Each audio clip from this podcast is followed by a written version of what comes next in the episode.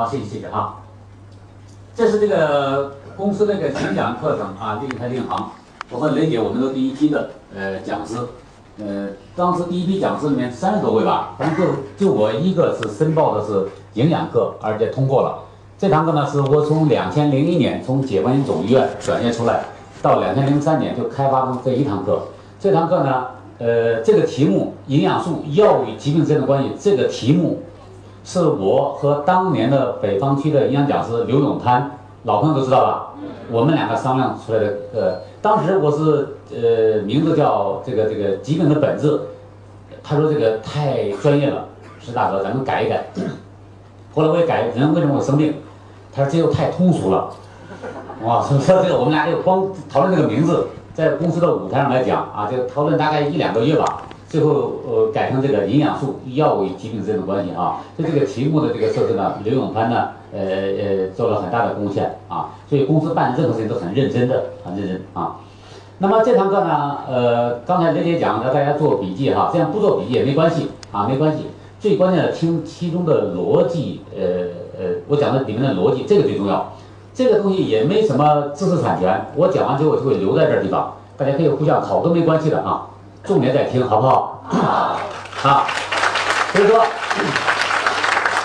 哎，等，好。比如说这个最基本的概念，我想问大家一个问题哈。如果有人听过我的课的话，因为我在公司的舞台上也讲过，就不要回答了。我想考一下那第一次来听这种健康课的朋友。大家对看病这个概念都不陌生，那看病的本质是什么？看什么的？啊，哦，看医生的，有人回答哈。医生和我们非亲非故，我们有什么好看的？是吧？看什么？看健康，看症状啊，嗯，这都我们对看病的理解。所以这就是我们为什么要出来学习的原因。每一个汉字，我们是不是都认识？对。但汉字组合在一起表达了什么概念？如果没有老师帮我们解读，可能我们理解的并不深刻。看病大家记得很简单，只看两部分。第一步，看你是得的什么病，这个叫诊断；第二步，看下一步怎么办，寻求解决方案，这个叫治疗。任何人到任何医院找任何医生看病，只看这两部分内容，再也没有别的内容了。而且一定是先诊断后治疗，逻辑关系绝对不能颠倒过来。光一个人把这两个概念基本搞清楚的话，就可以节约百分之五十以上的医疗费用。我都没有时间给大家展开讲了。很多人到处出医，他根本不知道。我今天出门，我去北京，我去上海，我是去诊断的还是去治疗的呀？很多人分不清楚啊。光把这个最基本的概念搞清楚，具有重大的现实意义，可以节约百分之五十的费用。很多的钱都花在重复诊断、盲目治疗上去了啊！这是非常重要的一个概念，就像一层窗户纸一样，大家有没有发现？啊，突然一亮，所以以后再出门的时候，你要明白，哎，我这出门是诊断的还是治疗的，对吧？啊，听了我这堂课之后，你就知道，诊断需要不需要重复诊断，治疗需要不需要到处跑着治疗。你把这个再明白的话，省的钱就更多。那么今天晚下午这堂课呢，我就按这个逻辑关系来讲，先讲诊断是怎么诊断的，第二步治疗是怎么治疗的，啊，那么下面呢来讲一下这个疾病的本质到底是什么，人为什么会生病，为什么生病？要想把这个知识讲明白，首先我们来一块儿复习一下自然界一个最伟大的法则，这个法则就叫结构与功能相统一的法则，这个法则只有两句话，第一句话叫。结构决定功能。第二句话叫功能反映结构的状态。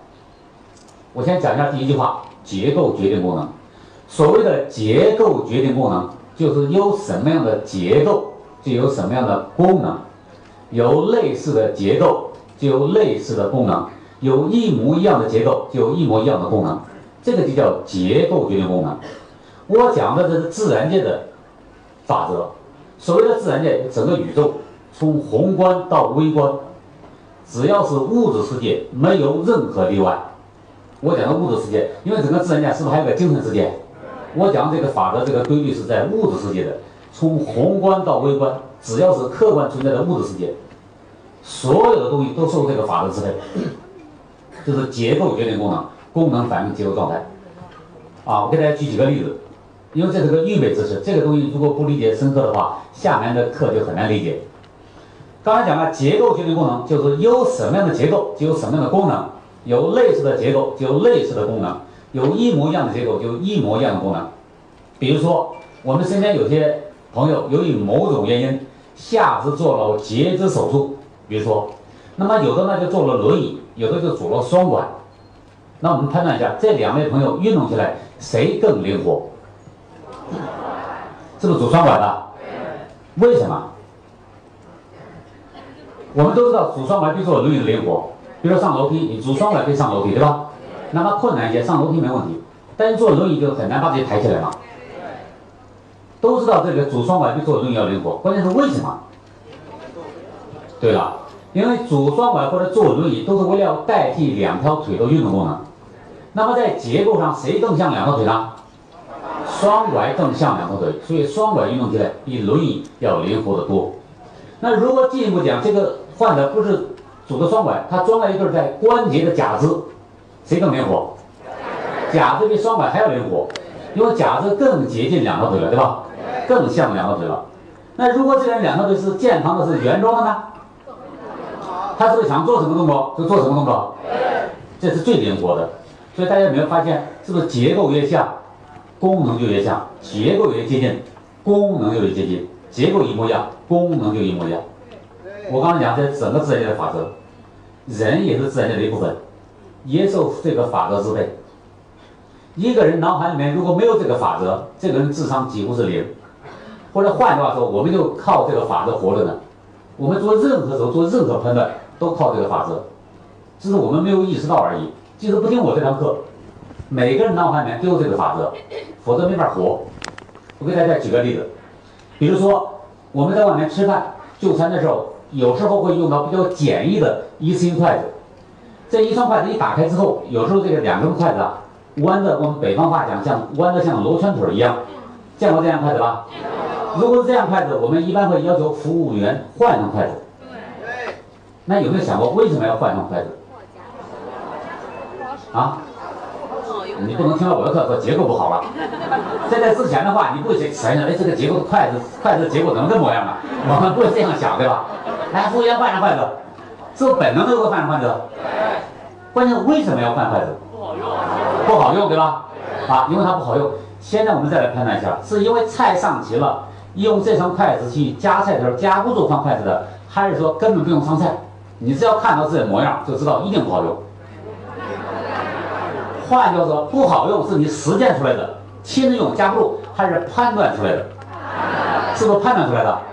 根本不用实践，不用拿它去夹菜试一试，就知道它一定不好用。也就是说，这个知识从哪来的？大家没有发现？你不上一天学，你不认识一个字儿，是不是都会啊？都知道这样判断，是不是变成人的本能了？你没有这种本能，你没法活啊。比如说今天来的时候有开车来的，是不是也有坐汽车来的？假设等公交车或者等大巴车，如果公交车、大巴车好不容易来了，但是它两个轮子外八字或者内八字晃就过来了，你敢不敢上这辆车？为啥不敢？不安全。不安全是你判断出来的，还是你体验出来的？判断，你通过什么判断的？对吧？你是不是通过那个汽车的结构的严重变形？对我们只要看到一个东西的结构发生变化了，就知道它功能是不是一定发生变化了。对，就这么简单。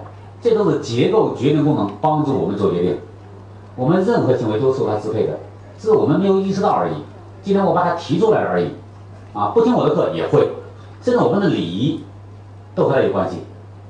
比如说在家里招待客人，来了一大堆人，有单位领导，有老人，还有你的同事、年轻人玩伴。如果你家里有沙发，有塑料凳子，你让谁坐沙发呢？你尊重谁，是不是让谁坐沙发？因为沙发的结构和塑料凳的结构是不一样的，坐上要舒服很多。都是我们受这个法则支配做出的决定。我们作为家长给孩子买玩具，你买刀叉尖锐结构的东西，还是买那圆形的对形的？圆形的对形的。为什么不买刀叉尖锐结构的东西？这个是。因为凡是具有刀叉尖锐结构的这种结构的东西，是不是都有割裂的功能啊？很容易伤到孩子。我们为了保护孩子，不会买那种结构的东西给他玩，是不是这样的？这就是结构决定功能。我这个表达清楚了吧？好，那么第二个叫功能反应结构的状态，这个是什么呢？就一个东西的功能发生变化了，那么它背后的结构就百分之百的发生变化了，没有任何例外。我今天下午讲的都非常绝对，大家有没有发现？都是百分百的，没有任何例外的。为什么呢？因为讲的是规律啊。比如说，大家今天来来听课，是不是都找个椅子坐？如果你往下一坐，就摔了一跤。大家判断一下，这个表现出来椅子的结构的变化，还是椅子功能的变化？如果我们我们往下一坐就摔了一跤。对了，椅子的功能的变化，因为椅子的功能是承重的功能啊。椅椅子设计的一般人的体重坐上是没问题的。如果我们往下一坐就摔了一跤，是椅子的承重功能发生变化了。那当我们站起来的时候，我们会找什么原因？对了，是不是找椅子结构的原因呢？哪个哪一条腿断了？我们一一定把这个东西的功能的变化，是不是换算成它的结构变化？对，找到背后结构原因。比如说，咱们今天会议结束之后，如果我们回到家里面去，孩子说：“爸爸，咱们家的电视机不亮了。”孩子描述的电视机的结构的变化还是功能变化？功能变化，因为我们知道电视机是娱乐人的功能嘛，有图像有声音。当这些东西消失了之后，我们知道这东西是不是坏了？那如果孩子这样描述的时候，我们作为一个大人，我们怎么反应？首先想，哎，哪坏了？是不是保险丝烧掉了？是不是天线没插好？是不是显像板坏了？我们就会把孩子描述的这个东西的功能变化，是不是换算成它背后的结构变化？对，这是我们的本能的反应。啊，这个是非常非常重要的一个概念。我再给大家最最后举一个例子，比如说很多人是不是都是私家车？如果明天有个朋友想借我们的车到天津办事儿，如果我们不想把车借给他，是不是要找借口？找什么借口？你看，很多人都会找借口。哼 啊，你找的不管什么借口，高度概括起来只有两大类借口。第一个，你描述汽车的结构发生变化；第二个，你描述汽车的功能发生变化。除了一种借口之外，是吧？对不起啊，这辆车我还用的。除了这一类借口之外，所有关于车的借口，高度概括起来就那么两大类。比如说，你说对不起，我的车跑不起来了。我们描述的汽车结构的变化还是功能变化？对了，是不是功能变化？那汽车是个高速运转的交通工具嘛。但你说跑不起来的时候，是描述了汽车的功能变化。这个朋友如果没有意识到我们在委婉的拒绝他，他下一步怎么问？哪坏了？在他脑海里面哪坏了？他问的是结构还是问的功能？就问结构，看哪个结构坏了，对吧？我们描述功能变化，在朋友的脑海里面把它匹配成了结构的变化。那如果我们不是这样拒绝他，你说对不起，我的车刹车片坏了，我们描述了什么变化？是不是一个具体结构的变化？这个朋友还敢不敢借？为什么不敢借了？对吧？在他脑海里面立马把它换算成功能的丧失了，这个上路是非常危险的，对吧？所以大家有没有发现，每个人成年人脑海里面是不是一个结构与功能相统一的关系啊？尽管我们没有听过这堂课，尽管从来没有学过，但是每个人都会用，这是人的本能。我们只有靠这个东西，是不是才能活下来啊？这变成人的常识了，变成本能了啊！就像《易经》上有一句话讲的：“百姓日用而不知。”我今天下午呢，只是把它提出来了而已。就是不听我的课也都会用啊，都会本能的用它。这是结构与功能的关系。当我们把这个东西弄明白以后，我们来看人为什么会生病。疾病的本质到底是什么？刚才讲了，一个人到医院看病是不是看两部分？第一部分先诊断，第二部分是治疗，而且一定是先诊断后治疗。我们就按这个逻辑关系来讲，首先我们来看一个人到医院看病，诊断这个部分是怎么诊断的？这张图上面那个部分讲诊断，下面部分讲治疗。我先讲上面部分诊断这个部分。大家都有这样的一个阅历哈，到医院看病的时候。挂号排队等着医生叫号，当医生叫完号之后，我们作为患者进入医生办公室，见到了医生，医生见到了患者，这时候我们叫医患关系是不是建立起来了？当医患关系建立起来以后，相互间要打招呼，打招呼。根据我们的经验，中国的医生跟患者打招呼，一般第一句话怎么说的？如果假设我们是第一次去看病，手我们叫手诊。对吧？中国医生基本上会有一个口头禅，怎么了？哪不舒服啊？是不是这样打个招呼啊？那大家仔细判断一下，当医生这样问的时候，在医生的脑海里面，他问的是我们身体结构的变化，还是我们身体功能的变化？怎么了？哪不舒服啊？重点是结构，问结构的还是问功能的？重点问结构的。怎么了？哪不舒服？哪是要具体指出来啊？因为我们身体有心肝脾肺肾，对吧？啊，用西医的角度来讲的话，有消化、呼吸、循环、泌尿、生殖等等，是不是八大系统啊？有很多组织器官组成。怎么了？你是哪不舒服？你是哪个组织器官不舒服？是这样，重点问结构的。但是我们作为患者，有没有人意识到医生问结构的呢？有没有意识到医生问结构，我得回答个结构呢？仔细回忆一下，我们有没有说，哎，医生问结构，我得回答个结构。说医生啊，我十二指肠球部不舒服，我说我左侧输卵管堵了，有没有这样回答的？连一个都没这样回答的，啊，一般是怎么回答？这儿疼、痒、难受，吃不下饭，对吧？体温的变化、大小便的变化，啊，情绪的变化，对吧？我们描述这一大堆东西，是描述身体的结构的，还是描述身体功能的？描述功能的。但是我刚才讲了，医生重点问的什么？医生重点问的结构，我们回答了一大堆的功能。大家有没有意识到，这是最典型的所答非所问？仔细想想，如果两个人对话。在大街上不是在医生办公室，你想想这个场景，如果两个人大街上对话，一个人所答非所问，这个对话还能进行下去吗？一定觉得对方有一个人是傻子。比如说你要问，哎，师傅你吃饭了吗？我说我一会儿就走了。你觉得这个会场怎么样啊？我说我我去合肥。你觉得这样就傻了吧？就没法进行下去了。但是我们到医院看病，医生问结构，患者回答功能。没有一个医生纠正我们，没发现？大家对话还能进行下去，大家有没有想过为什么？啊？啊？我们从来没思考过这个问题，没发现？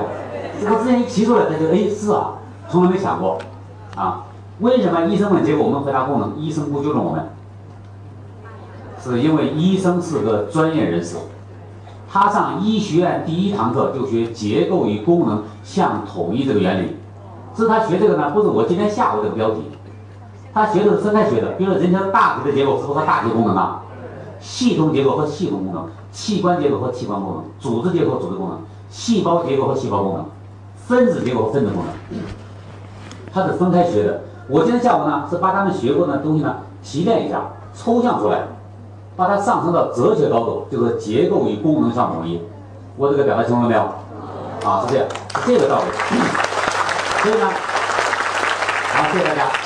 因为医生是个专业人士，他会自动把他们匹配，因为他会把他们统一起来。我们回答什么问题，他都可以把它统一起来。所以这个并不并不矛盾，是这样的。啊，因为第一次医生先看病，第一步先诊断嘛，诊断他一定要问诊嘛，他要采采集患者是不是身上信息啊，他要综合这些信息，梳理这些信息，才会做出结论。那么他要采集患者信息，最好的方法就是发问的方法嘛。那他为什么问结构呢？因为他这个职业习惯，对不对？他学了那么多结构嘛，这是他的职业习惯。那作为患者呢，我们不了解身身体的结构，也就我们身体的内部结构，百分之九十以上是不是身体内部啊？长在左侧，长在右侧，长多大？长胸腔，长腹腔，根本不知道。对我们人类来讲是个黑洞。这我们不会回答结构，是不是很正常啊？但是刚才讲了，结构是不是决定功能啊？功能发生什么变化，我们能不能感知到？能感知到，所以我们只会把这些信息提供给医生。我表达清楚了吗？但是医生呢，由于会统一，都无所谓。你回答什么，医生能够统一起来，所以无所谓的。所以看起来矛盾，实际上并不矛盾，对吧？啊，所以这就是为什么医生不用纠正我们的原因。所以医生都有通过这种方式来采集我们身上的样本啊信息，然后呢进行一番梳理，在脑海里面得出一个结论啊。医生一问，这个患者一答，就这样啊，把我们提供的信息呢去伪存真，对吧？进行一番梳理。这就是医生的诊病的过程，医生诊病是完全是个智力活动，有没发现？医生坐在桌子里面一动不动，啊，就通过发问，基本上这个样子。那么经过发问之后，经过一番梳理，看脑子里面得出一个结论，这个结论大概就是你得的什么什么病，啊，那我想问大家一个问题，在这种情况，医生脑海里面已经有结论了，啊，或者有个倾向性了，这个结论正确还是不正确？对这个疾病的诊断，对了，不一定正确。我们就不能回答正确或者不正确，只能说不一定正确。为什么回答不一定正确呢？因为这时候医生诊断是完全靠经验诊断的，他坐那一动不动吧，完全靠经验诊断。我们知道一个人经验是非常有价值，是非常有价值的。但经验本身有没有误差？是有误差的。如果一个医生完全靠经验诊断，万一产生了误差，那就第一步就叫误诊了嘛。那下一步的治疗是不是一定是误治？误诊就会带来误治，对患者带来的伤害是不是很大？所以，凡是严肃认真的医生，没有一个完全靠经验诊断的。他为了消除经验的误差，为了对患者负责任，一般他脑子里面这个结论给你的经验可能八九不离十了，但是为了慎重起见，一般不会说你一定是什么病，基本上给患者提个建议，要不你再做个什么检查去吧？我怀疑你是什么什么病，是这样的。这个不是患不是医生不懂，是医生的慎重啊，为了患者的利益，一般给患者一个建议，要不再做个什么样的检查去吧？我们是不是这样开明的？第一个啊，那么既然这样的话，患者说那行啊，你看做什么检查？医生根据实际情况，是不是开各种各样的检查单子啊？我们都做过什么检查呢？因为我们都都都都到医院已经看过病了。啊，每个人是不是检查不一样？啊，我们不要讲具体的，我今天讲的是高度抽象的哈。各位记住，医院的所有检查，我讲的绝对不绝对？非常绝对，所有检查高度概括起来只有两大类检查。第一大类检查叫仪器的检查，比如刚才有人回答的，用 B 超啊、CT、X 光、核磁共振，各种各种各样的内窥镜的造影，对吧？这都属于仪器的检查。那么仪器检查是检查身体结构变化的，还是检查身体功能变化的？结构。是不是检查结构变化的？这个大家特别容易理解哈，这我就不展开讲了。那么除了仪器检查之外，剩下的所有检查都叫生化指标检查。比如说刚才大家回答的最常见的是不是抽血检查？检查血液里面成分变化，还有尿液、痰液、精液、大便是不是都有啊？各种体液成分的变化，这个叫生化指标检查。仪器检查检查身体结构变化，我们已经明白了。那么下一个问题就是一生化指标检查检查身体什么变化？啊？很多人不敢回答了，因为刚才回答问题发现就容易回答错。就很多慎重起见，干脆不回答了。他要么检查结构，要么检查功能嘛。人就这两个统一嘛。仪器检查检查身体结构变化的，那么生化指标检查检查什么变化的？啊，果然回答是功能。错了。所以各位记住，医院所有的检查都是检查结构的。啊，我知道大家就很吃惊，所以今天下午听的课很多东西都一百八十度大转弯了。因为我们所有的交易绝大部分都是错误的交易，为什么这样讲呢？各位记住，功能永远都不能被检查，不仅人的生理功能不不能被检查，所有的功能都不能被检查，任何东西的功能都不能被检查。就像这水有什么功能？啊？啊？你能看出来什么功能吗？很多。啥也看不出来。你说是解渴，你知道这是喝的吗？水能不能把人淹死？你说它啥功能？功能只有表现，不能检查出来。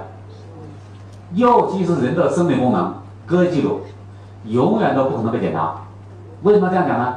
因为生理功能一定在活体的状态下，受整体的神经支配、体液支配，对吧？有相互关系，在活的状态下，是一个表现。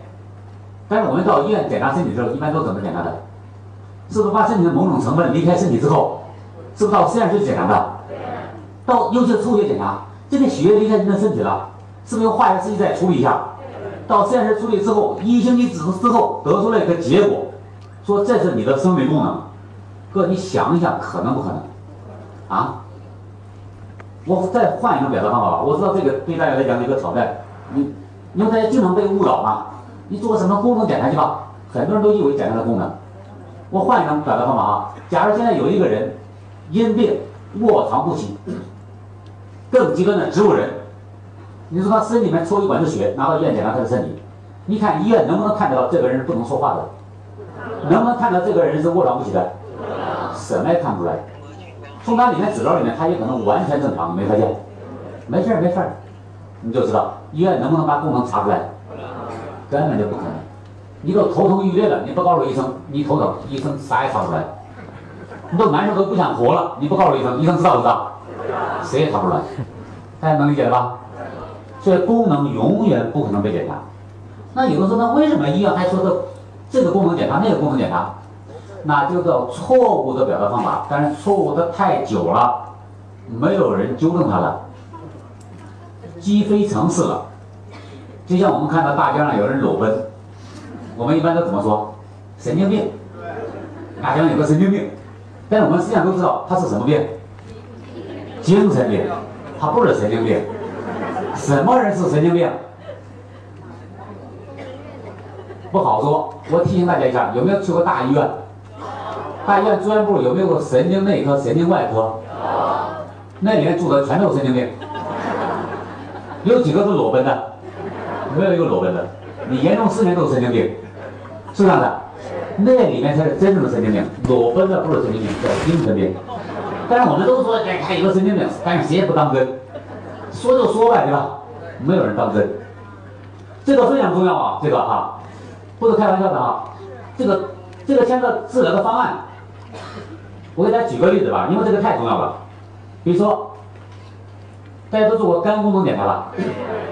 我以肝功能为例，我只以肝功能为例哈，来讲为什么说功能永远不可不可能被检查？检查的都是结构。既然大家都知道肝功能啊很重要，对吧？那肝脏有什么功能？对了，第一个是不是解毒？第二个是什么？代谢。这是肝脏的两大类功能啊，不是两种，是两大类。啊，我我今天讲的是全是分类的啊。是两大类功能，第一个是解毒，第二个是代谢功能，对吧？那如果知道肝脏只有这两大的功能，我们每个人都在回答，都做过肝功能检查，意味着什么？意味着你在某家医院检查过你肝脏的解毒功能怎么样，也检查过你肝脏代谢功能怎么样，对吧？那对大自然很多有毒有害东西，你肝脏解毒情况怎么样？能解到什么程度？吃多少能解？超过这个量不能解了？你心里应该是不是很清楚啊？因为你做过肝功能检查了吗？谁举手？这样你说，我现在很清楚，啊，而且代谢功能，什么东西加工我能吃，吃多少我能我能代谢，超过这量不能代谢了。这个鸡蛋，煮鸡蛋我能代谢，煎鸡蛋不能代谢了。一天吃一个鸡蛋能代谢，超过三个都不能代谢了。有没有门儿清的？没有。如果对待啥东西都糊里糊涂，你知道不知道自己的肝功能怎么样？但你在医院不是做肝功能检查了吗？你做了肝功能检查之后，为什么对这个解毒功能、代谢功能还是很茫然呢？还不清楚，不清楚意味着什么？你有没有做过检查？你们有没有做过检查？如果做真做过检查，你是很清楚的。那有的说，那我做的是啥呢？到底做的是指标检查，而不是真正功能的检查。那我们知道功能是不是非常重要？我们要了解的功能怎么样啊？因为功能太重要了嘛。我们要知道功能怎么样，但是功能又不能被检查，怎么办呢？科学家想了一个办法。找一个和功能相关的个生理指标，这个指标是可以被检查的，用这个指标去反映这个功能。我给大家举个例子，比如说，良心重要不重要？我很多人还不敢回答，这还用犹豫吗？良心重要不重要？当然重要了。你谈男女朋友是不是找个良心好的？你当老板招工是不是招个员工良心好的？你招了给老板打工的话，你希望老板是不是良心好啊？良心非常重要啊，但是能查得出来吗？查不出来。他那又那么重要，我都查不出来，我怎么办？我只能通过其他指标来观察良心，来反映良心，就看他的行为嘛。干好事干多，嗯，牙，良心好；干坏事干多，这良心太差了，对吧？我们不是直接探测的良心，而是考察的其他指标来间接反映它的。肝功能是一样的原理。肝功能非常重要，没有肝功能人家没法活嘛。我们经常描述，哎，这家伙死于肝功能衰竭，对吧？那知道肝功能是非常重要，但是又不能被查的功能，所有的生理功能不能被检查，我怎么反映肝功能怎么样呢？科学家这种研究发现，肝脏里面有个指标，这个指标平时是非常稳定的，这个指标叫什么呢？就叫转氨基酶，简称转氨酶。所以我们到医院检查的都是转氨酶这个指标，而不是肝功能本身，是用转氨酶来。反映肝功能的，那么什么是转氨酶呢？要讲到转氨酶，就要讲到人类所需要的七大营养素，其中最重要一大营养素是叫蛋白质。那我们说蛋白质是由氨基酸组成的？蛋白质和和氨基酸的关系非常类似于珍珠项链和珍珠的关系。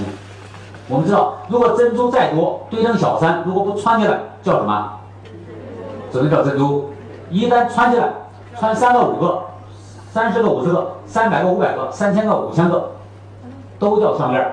只要一穿下来就叫项链，不穿下来堆的再多都叫珍珠。这个好理解哈。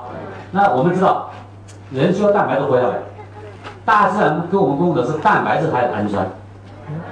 是蛋白质啊。大自然给我们供的是穿好的，对吧？氨基酸就像珍珠嘛，蛋白质就像项链。大自然给我们供的是蛋白质穿好的，但这个分子量太大，吃到我们身体之后呢，没法直接吸收，所以把它要拆成什么呢？氨基酸，拆成一个珠子是不是才能吸收啊？经过吸收是不是运输到肝脏里面去了？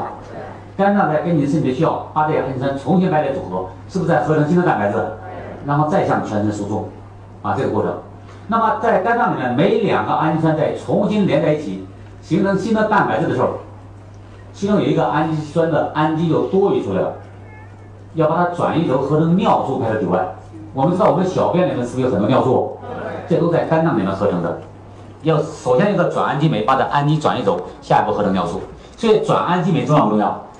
是非常重要的。那转氨基酶在哪儿？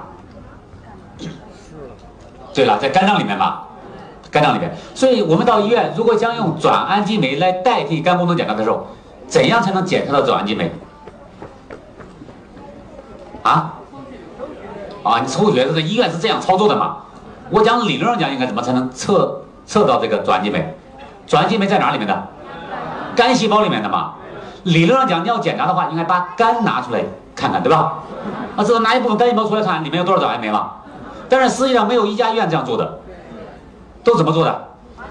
都是抽的外周血。大家仔细想想，转氨酶在肝细胞里面。我给大家举个例子吧。假设这个会场相当于肝细胞，我的声音相当于转氨酶，对吧？如果我们门窗玻璃关的都很严的话，理论上讲，外面能不能听到我的声音？听不到。我的声音在外面应该分贝是零，对吧？所以他检查转氨基酶，应该把肝细胞拿出来看看吧。但实际上没没有一家医院这样干的，都是抽的外周血检查。大家仔细想想，如果一个人肝脏是健康的、好的，抽外周血能不能探测到转氨基酶？不能，不能的话，正常值应该多少？零。对了，应该是零，因为探测不到，探测不到就是零嘛。但是实际上，我们到医院检查身体的时候，没有一家医院给的转氨基酶的正常是零的，都给了一个范围，有没有发现？零到四十左右的范围，理论上讲应该是零，为什么要给那么大的范围呢？有没有想过？也没有想过，我来讲一下为什么哈。理论上是零，为什么给那么大的范围？是因为我们肝脏组织非常大，内脏最大的组织器官就是肝脏，成年人大概一点二公斤左右。即使没有任何肝病，每时每刻总是有个别的肝细胞自然衰老死亡。当肝细胞自然衰老死亡的时候，肝细胞就会破裂，对吧？肝细胞一破裂，里面的转氨酶是不是就泄露出来了？泄露出来一部分转氨酶，就会有一部分进到血液循环去，所以进入血液循环的话，因为血液是在全身循环的嘛，所以你再一抽外周血就可以探测到这部分转氨基酶。但是由于这部分转氨基酶是自然衰老死亡的干细胞漏出来的，自然衰老死亡的干细胞占的比例是不是比较低，对吧？所以这个量就不会太大，一般不超过四十四十个单位。如果你一抽血一检查，这一千九了，说明什么问题？破损的干细胞是远远超过正常值了，不是正常。代谢泄露出来的酶，就说明这肝细胞严重受损了。所以通过转氨基酶反映谁的变化的？是不是肝细胞结构变化？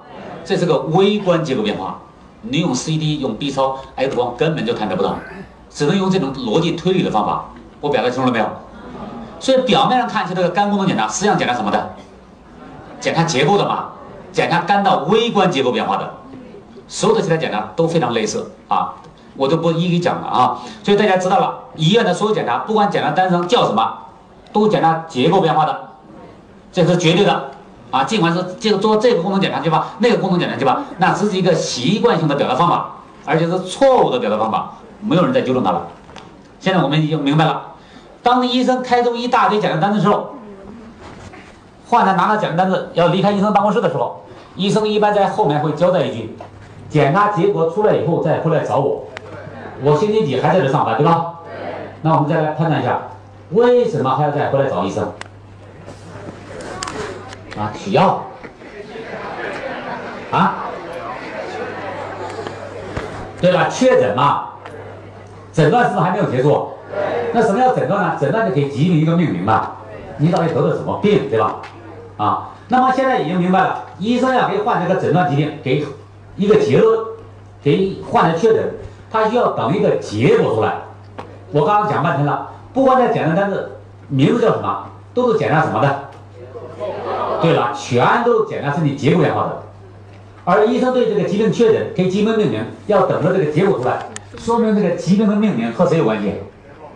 对吧？和身体的结构有关系。那么什么叫诊断呢？或者叫疾病的命名呢？非常简单，就是对检查出来的身体结构变化进行一番科学的描述，就叫疾病的诊断，或者叫疾病的命名。我来重复一遍哈，对检查出来的身体结构变化，因为不管怎么检查都是检查结构变化的嘛。对检查出来的身体结构变化进行一番科学的描述，就叫疾病的诊断，或者叫疾病的命名。比如说，给大家举个例子，有个人中午喝了两瓶二锅头，你喝的肚子疼的满地打滚，你到医院去，医生是不是会建议做胃镜检查？但是一检查发现胃上有个大窟窿。就你问医生，医生，你看到什么了？医生看到什么了？你胃上有个大窟窿嘛？但是医生说的时候会不会说你胃上有个铜钱大的窟窿？一般不会说，他一般会描述成什么？你胃穿孔，对吧？胃穿孔就是胃上有个大窟窿的可以表达。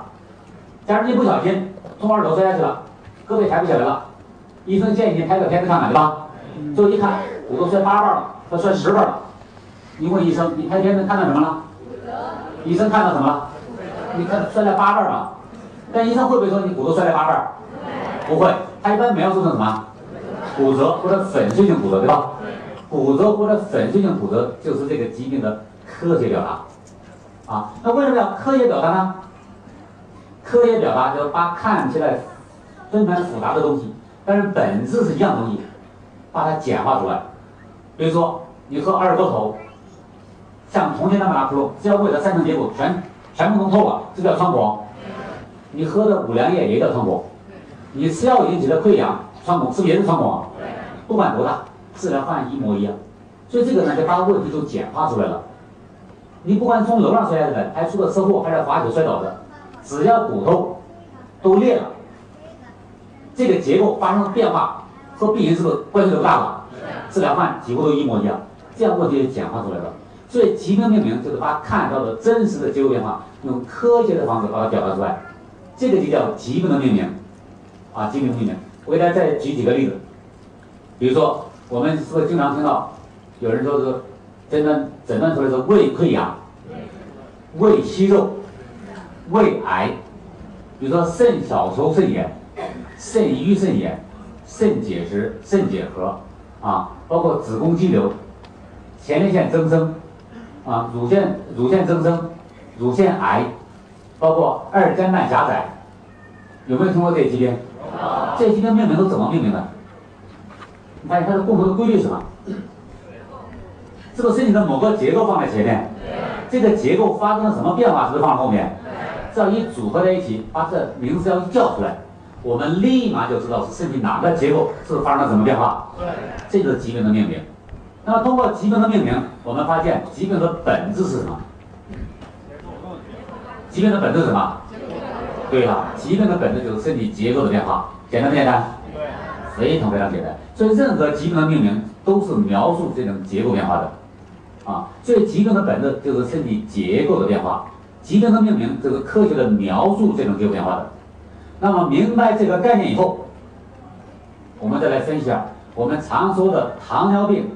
高血压、牛皮癣、类风湿，是不是病？啊，有人回答说是，是不是病？怎么判断？疾病的本质是什么？结构的变是结构变化。是不是疾病的话，只看这个名字里面，我们能不能看出来谁是结构，谁是在描述结构变化？比如说肾小球肾炎，肾小球是结构，肾炎是结构变化。二尖瓣狭窄，二尖瓣是结构，狭窄是结构变化。子宫肌瘤，子宫的结构，肌瘤的结构变化是吧？那么我们要判断糖尿病、高血压、牛皮癣、类风湿等等这些东西是不是病的时候，我们只从它的名字里面能不能看出来谁在描述结构，谁在描述结构变化？比如说高血压这三个汉字组合在一起，能不能看出来哪个是描述结构的，哪个是描述结构变化的？没有，没有。既然没有的话，它是不是病？是。这以记住，糖尿病、高血压、牛皮癣、类风湿、白癜风都不是病，因为从中看不出来在描述哪个结构发生什么样的变化，所以他们都不是病。换句话说，如果你把它当病去治疗的话，能不能治好？你永远都治不好，因为它根本就不是病。那他们是什么呢？对了，他们是以症状来命名的，他们不是疾病的科学命名，而是个习惯性的命名。那当然命名了很多习惯，有的用人名命名，比如说帕金森病是用人名命名的，还用地名命名的。比如说我们用咱们黑龙江一个克山县叫克山病，对吧？你不学医根本不知道在讲什么，如果不学医，帕金森什么你啥也不知道，对吧？所以这都叫习惯性的命名。像糖尿病、高血压、牛皮癣是典型的以症状这种习惯来命名的，它描述一大堆症状。那么症和病到底什么关系呢？症是病的表现，啊，症是病的表现，病是症的基础。一个人身上如果有症，他背后百分之百的有病。但是有病的时候不一定有症。但有了症之后，一定是有病的，啊，所以这个很多疾病都是以典型的以症状来命名的，千万不要把它当成疾病本身来看待。你想把这病治好的话，一定找到它背后的病在哪，对吧？你才能好。所以大家是不是也没见过被医生治好的糖尿病、高血压、牛皮癣、类风湿，一个也没见过吧？为啥没见过呢？这不可能治好嘛，因为它本来就不是病，啊，所以这个很重要，大家记住，疾病的本质一定是身体结构变化。疾病的命名是描述这种结构变化的。那明白这个概念之后，那我们看，假设一个人经过诊断，医生确诊为是胃溃疡，那我们知道是不是胃这个结构有了溃疡这种结构变化？那如果已经这样确诊了，我们下一步关心什么问题？治疗。啊，很多人就就能治疗了，对吧？啊，如果这时候进入治疗的话，这个病大概十有八九治不好。为啥呢？因为真正的诊断还没有完全结束。尽管我们已经知道了基本的本质是身体结构变化了，但是还有个问题没解决，这个结构为什么发生变化？啊，还要找一个什么病因，把这可能的病因找到。所以这个这时候呢，我们治疗的时候才有了方向，对吧？啊，有了方向。所以这个如果当医生一确诊你什么病的时候，不要急着问这个病怎么治，而是要问一句：医生，我为什么会得这种病啊？让医生根据他的经验帮我们找一下可能的病因啊。是这样，这个才是真正的完整的到医院看病诊断的流程。诊断问题讲完了，我们再来看，面对我们这张图，观众间，当我们到医院看病的时候，我们是从左向右进行的，还是从右向左进行的？从左向右。嗯。右向左。我们到医院看病诊断这个部分，上面这部分，我们是从左向右进行的，还是从右向左进行的？从右向左。是不是从右向左进行的？对。首先是我们的生理功能是发生变化，我们叫临床症状表现出来了，难受状态表现出来了，就怀疑自己有病了，但是什么病是不知道？找医生去了，描述了一大堆生理功能变化，因为吃下稀饭啊，难受啊，对吧？那医生呢，把我们描述的功能变化，把它匹配成什么变化？通过各种各样的检查，包括经验，是不是匹配成身体结构的变化？然后再帮我们找一下可能的病因，是不是从右向左进行的？但是实际上，疾病的发生与发展，从左向右进行的，还是从右向左进行的？左向右。所以疾病的发生发展一定先有谁？一定先有病因。病因和身体长期相互作用，是不是破坏了人的生理结构？因为结构决定功能，是不是临床症状表现出来？所以疾病的发生与发展是从左向右进行的，而我们看病是从右向左进行的。大家有没有发现这两个顺序是刚好相反的？是。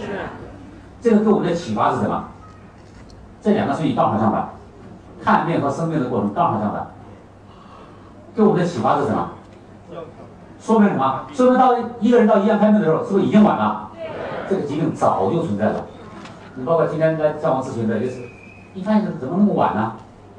这个疾病早就存在了。给我们的启发是什么？重点放在什么地方？预防。是不是预防啊？对，所以一定要预防，预防是不是再预防啊？对，这才给我们的重要的启发。所以明白这种概念之后，大家记住，家里如果装个净水器，是消费还是投资？如果买一套安德高，我买一套空气净化器呢？都是对健康的投资，是预防疾病的，它不是消费，大家能理解吧？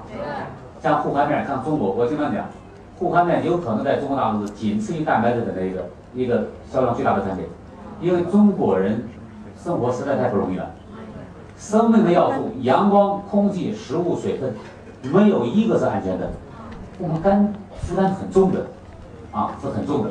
所以这个将来这个九月份上市的时候，估计会陷入很大的一个高潮啊，多少。所以这个补充这个护肝片，都是预防疾病，对吧？你千万不能等到已经发现了，再来吃那个东西。但是你不吃强，但可能很遗憾，吃那个东西可能都不管用。啊，所以一定要在预防上下功夫。这个给我们重要的启发哈。这这个诊断我已经讲完了，诊断结束之后，我们关心什么问题？对了，这时候才叫治疗，对吧？啊，那我们知道一个人如果到处找专家送红包托书人，到底想得到什么结果呢？在治疗上，是不是希望完全康复？完全康复就是希望我们的生理功能恢复到生病之前的状态，是这样。你生病之前就健康状态嘛？也就是说，我们希望右下角的是不是那个那个那个事情发生啊？功能完全恢复，这是我们的目标。啊，那我们来看，如果我们想功能完全恢复的话，功能是谁决定的？结构决定的。我一开始讲的是很重要的一个逻辑关系啊，结构决定功能。所以想恢复功能的话，一定先恢复谁？恢复结构。结构是谁破坏的？病因破坏的。所以想彻底好的话，还要把谁干掉？把病因干掉。所以任何人、任何疾病，如果想治好的话，在治疗上有几个环节？啊？我说治疗上，诊断已经讲完了，在治疗上几个环节？三个。啊，有的人回答三个，有的回答两个，到底两个还是三个？三个。回答，两个环节，你不要看我画了三个圈就回答三个环节。第三个圈功能恢复，那是我们希望它发生的结果，但是它不会主动发生变化。对。我们只有在它的上游，因为它是被结构决定的嘛。我们只有在它的上游采取了行动之后，它是不是被动的发生变化？所以我们真正采取的行动，主动采取行动是它在它的上游的，只有两个，一个修复结构，一个消除病因。换句话说，我讲的都是抽象的哈，任何疾病，只要能叫出名字来，在治疗上只有两个环节。换句话说，如果一个人到医院看病，他花的钱既没花在消除病因上，也没花在修复结构上，结果上，这功能能不能恢复？永远都好不了。永远都好不了。那么下面我们再来看人类有哪些疾病，医院分别是怎么治疗的？为什么有的病走之不愈？到目前为止，世界卫生组织的分类啊，跟当然都西医的分类了哈。人类有一万多种疾病啊，但是不同人、不同的种族得的病、常见病不一样，加起来总和大概一万多种。这一万多种疾病，如果进行高度概括分类的话，可以概括成两大类疾病，就像全世界的人一样，几十亿人。高度概括，概括成男人和女人是不是两大类？对。啊，这疾病也是一样，一万多种疾病，高度概括起来的话，就两大类疾病。第一大类疾病是叫感染类的疾病。什么是感染类疾病呢？就是我们这个疾病是由于受我们周围的环境、各种各样的致病微生物感染引起的疾病。我们知道这个我们生活的环境里面是有很多细菌、病毒、真菌、寄生虫。啊，结核杆菌等等各种各样的致病微生物，一个人如果被这些东西感染的话，是不是容易生病？对，这个病就叫感染类的疾病。当然，感染类的疾病里面也包含的是传染性疾病。对，传染性疾病是感染类疾病的一大类，我不单独讲了哈，这是感染的疾病。那么那么多种感染的疾病，把它归到同一类，是不是一定有共性？对。啊，我们知道物以类聚嘛，啊，人以群分。那它共性是什么呢？共性只有一个。不管什么致病微生物感染引起的疾病，通过目前的医学手段、科学手段，总能找到具体的、明确的病因。这是它的最大的特点。只要判断这个病是感染的疾病，一说感染的疾病是有可能细菌感染的，也可能真菌，也可能病毒，也可能支原体，也可能各种各样的寄生虫，这些都是不是成千上万种啊？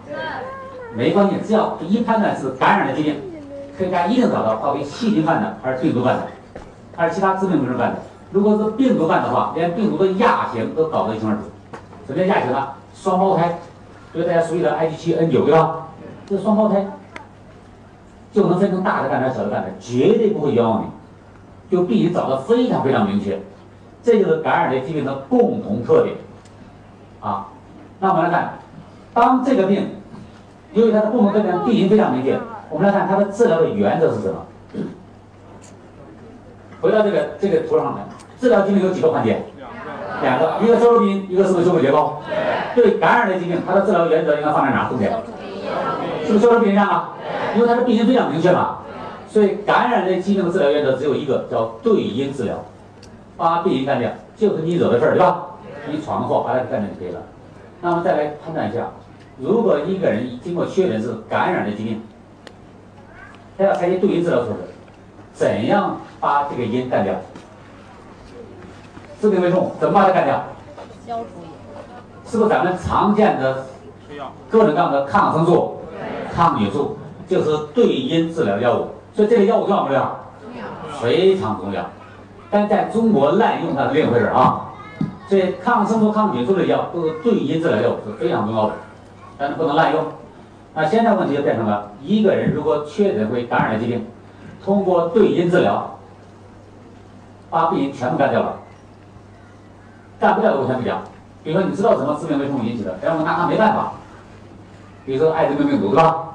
你知道它引起的，但是没有药能把它干掉。这类疾病我先不讲，我讲的都是已经知道这是什么致病微生物了，而且也有一种药能把它全部彻底干掉。这个病能不能好？能。啊？很多人就回答能，有的说不一定，你不一定不能回答不一定哈，要么能，要么不能。你必须态度很鲜明。能好或者不能好，我们怎么判断？所以一定要把基本概念搞清楚。什么叫好？是不是功能完全恢复叫好啊？当我们判断能不能好的时候，怎么判断？对了，功能和谁有关系？结构有关系。和病因有没有关系？啊？没有任何关系。我一开场讲半天，是不是讲自然界最有效的法则？是结构与功能相统一。有没有讲病因和功能相统一？从来没讲过，所以各位记住，一个人得了感染的疾病，尽管治疗原则是对因治疗，通过吃药，对吧？即使把病人全部干掉了，病能不能好？还不一定，根本就不可能好。所以我知道大家听我的课一定不能睡觉，因为你会发现你的价值观、你你的认认知是不是完全都被颠倒颠覆了？我给大家举个例子哈。不，我这不是谬论，这是以前不知道，大家都被洗脑洗得太彻底了，啊，比如说外面有人打群架，我们一般说盯盯在场合越远越好，是吧？你非要看热闹，你钻进去了，结果人家误伤，不小心一刀砍你腿上了，腿快砍断了，这是警察把砍你那个人抓起来判刑了，是不是把病人给干掉了？这人你会不会走路？现在你会不会走路和这个人判刑有没有关系啊？你发现一分钱关系没有，只和谁有关系？只和你的伤口有没有愈合有关系。如果你的伤口没有愈合，即使把它枪毙了，你也不会走路。反过来讲，如果你伤口愈合的很好，即使不理不睬它，你会又蹦又跳。有没有发现呢？这功能恢复只和谁有关系？只和结构有关系。为什么很多人会理解成吃药吃好的呢？因为他拉肚子好几天都没好，医院到开点药，服快餐几天就好了，有没有发现？很多人很容易把功劳归到吃药上去。对。啊，因为大家建成逻辑关间关系，因为大家建逻辑都没有学过正确逻辑，一般都都把前后的时间关系变成逻辑关系了。对。我先吃药才后好的嘛。啊。这个概念如果搞不清楚，很多人死在医院那不是咋死的？我不是吓大家哈。根据我们早期的经验哈，我再讲一下这个概念有多重要。我们早期哈，大家做完做久的，像雷姐这样老领导人知道，当年找我们用营养调理疾病的人，基本上就两类人，一类对医院绝望的人，一类医院对他绝望的人。如果这两个人不相信我们，这到我们这儿也不是真正相信我们，也是病源来同意，对吧？那我们一般给患者呢会提一个建议，做营养素的强化，对吧？开单扭出来的营养素给他回去吃。很奇怪的是这样。过一会儿他就基本上把这东西还给我们了。医生说了不让吃。我现在好多了啊，我是早期哈。那我就问，那医生让你吃什么？你说吃饭就行了，连乱七八糟东西不用吃，啊，说吃饭就行了。还有好一点医生说，和你吃的好的一样，总而言之也不让吃纽崔莱，是吧？只有极个别极个别医生说纽崔莱好东西可以吃。我们来分分析一下这个医生脑海里面的逻辑关系哈。他不让吃纽崔莱营养素，但是他会给一个建议说吃饭就行了，说明他是不是承认吃饭有用？如果吃饭没用的话，何伟说你饿几个月病就好了，是这样。那为什么让吃饭呢？因为他承认吃饭有用嘛，这是肯定的。那我先问大家个问题：一个人想健康的活下来，到底需要饭还是需要营养素？需要营养素嘛？人不需要饭，饭只是个概念嘛。啊，那我们知道刚才这些讲了，这个大自然先有人呢，还是先有饭呢？你看先有人嘛。后的饭都是人加工的嘛，这叫饭。所以先有人，说明什么？这人活下来根本不需要饭，需要大自然供的食物，对不对？后来这食物开始加工了，加工就要饭嘛。我们描述饭这就两个：做饭、吃饭，就这两个。有没有发现？有些东西不做是不是也可以吃啊？人照样活嘛。啊，后来呢，这就把食物和饭就混为一谈了，对吧？不管它就假设这个需人需要饭啊，饭，但是饭里面只有两类东西啊。一类人类需要的营养素，一类是不是没用的食物残渣？没用的食物残渣经过消化道就变成大便排出体外，营养素呢就被人体吸收转化，是不是利用啊？当一个医生承认吃饭有用的时候，他承认饭里面营养素有用还是食物残渣有用？营养素。只能承认营养素有用吧？对。但是他又不让吃纽崔莱，那纽崔莱什么东西？营养素。对了，纽崔莱是不带食物残渣的营养素，饭就是带食物残渣营养素。大家仔细判断一下，如果带食物残渣营养素，这个饭吃了都有用；纽崔莱不带食物残渣了，吃了反而没用了。在逻辑上成立不成立？根本就不可能成立。但有时候大家没发现这么荒唐的逻辑，有些医生讲的时候是不是还理直气壮？他为什么要理直气壮？对，我们经常讲无知的无畏嘛，对不对？这有两种情况：第一个，不了解我们纽崔莱什么东西，他以为纽崔莱和大量的乱七八糟营养素差不多。他很担心，万一患者吃了，万一不管用呢？甚至带有害的咋办呢？为了安全起见，赶紧别吃，因为不了解纽崔莱什么东西啊。这第一种可能性，第二种可能性根本不懂营养。因为我们知道术业是不是有专攻啊？营养就是营养，医学是医学。如果这两个都不懂的话，他的意见有没有参考价值？没有，没有任何参考价值。但是很多患者都不懂，拿回来了。啊，还有好点医生说，你回去吃点好的医啊。什么叫好东西？营养价值高的，对的，食物里面就两类东西嘛，一类营养素，一类食物残渣嘛。好东西就是营养素含量高，食物残渣含量低嘛。以前日子穷的时候，是不是那鸡鱼肉蛋才叫好东西啊？因为这些东西吃了之后，体内几乎没有食物残渣嘛。哦，我们去到医院看病号的话，也带这些东西看病号，对吧？你觉得这个好东西，说来说去是不是都营养的概念？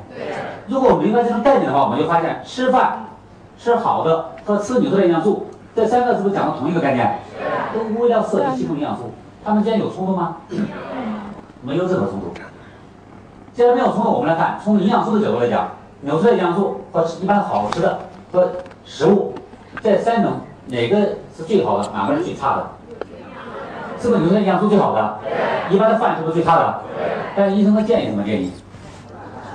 让吃饭不让吃纽崔莱，就让你吃最差那个东西，不让吃最好的。但你的目标是完全康复，可能不可能？根本就不可能。啊，所以很多人都犯了这种最基础的逻辑错误，这是一个。这是一第一个在在医生上犯了一个逻辑错误。我们来看在患者犯了什么逻辑错误？他为为什么来找我们？是不是对医院绝望了？我们给他一个方案，他让谁当裁判去了就？他又让那个失败的医生当裁判去了。这个医生如果知道什么是正确的话，你的病是不是早在那好了？就因为他不知道怎么才能好。你再看看十年八年之后他不好啊？我们给的这个方案，你又让他做裁判，他脑子里面怎么知道什么正确的呢？你说这个人糊涂不糊涂？非常糊涂啊！那我们来看，一个人得了感染类疾病之后，回到这个话题上来，他怎么好的呢？我们知道感染疾病是一定要吃药，医生开的有药。我们再来看，一个人得了病之后，这个人本能反应是什么？嗯？吃药，吃药不是本能反应，是受到别人影响之后的反应。上医院是是要一样的，先有人还是先有人类还是先有医院？先说。我说本能反应都是动物性的，动物受了伤之后有几个往宠物医院跑的？啊？什么本能反应啊？休息嘛，第一个休息，劳动强度是不是降下来呀？休息，所以大家有没有发现请病假最容易请？因为老板也是人，有没有发现？他很体谅我们。这第一个就休息，把劳动强度降下来，这是个本能反应，对吧？第二个本能反应是什么呢？大家都已经日子太好了，已经忘掉了吃好的。如果有年纪大的，经过六七十年代的时候，那人日子比较穷的时候，我们就会发现，只要孩子有病，家长就把好东西拿给孩子吃。平时都舍不得吃，但是孩子一有病，把好东西拿给孩子吃了。我刚才讲了，好东西里面什么东西多？营养素多。疾病的本质是什么？是不是结构的变化？疾病的本质是结构的变化。要好的话，要不要修复结构？拿什么修复结构？那营养素修复结构嘛，因为我们身体都是吃饭长出来的嘛，饭里面营养素组成的，所以有了病之后，本能的就会拿什么？拿营养素去修复它。营养素哪里面多呢？好东西里面多嘛。这个我们做家长的本能的反应，你不会上一天学都知道这个概念。我们是不是经历过这个年代啊？现在知道这个病怎么好的？既要吃药，是不是干掉病因？要治好的，是不是修复结构？治疗疾病只有两个环节，全都把握住了，病好的快不快？非常快。真正起作用的是哪个环节？修复结构，而不是通过吃药把我们身上每一个细菌、每一个病毒、每一个真菌全部干掉，病才好的，那是个痴心妄想。就像我们现在在座的各位，我们身上有没有致命微生物？每个人身上都有吧？能说我们每个人都叫病人吗？不能。为什么我们身上有致命微生物，但是不能叫病人？对吧？因为结构没破坏嘛。结构叫做完整的，我们可以跟致病微生物共存，能理解吧？所以它是它是把致病微生物杀到一定程度之后，同时我们结构又修复了，是不是功能又恢复了？不是把每一个致病微生物都干掉才好的，所以大家一定要记住啊，是这样。这是这个感染的疾病怎么好的？既要吃药，是不是要加强营养啊？啊，就是这个道理。那么再来看，好，谢谢大家。我们再来看第二类疾病。是什么疾病？刚才讲了，第一类疾病是不是有明确的致病微生物感染？这叫第一类疾病，叫感染类疾病。那第二类疾病呢？刚好相反，叫慢性的非感染类疾病。这是世界卫生组织给它定呃分类。那我们呢，老百姓把它叫成生活方式疾病，因为它是不健康的生活方式引起的。这病呢，在医院呢，医生一般会叫成慢性病。啊，那是千言不易嘛，叫慢性病。总而言之，不管怎么叫法，这三种叫法讲的同一回事儿。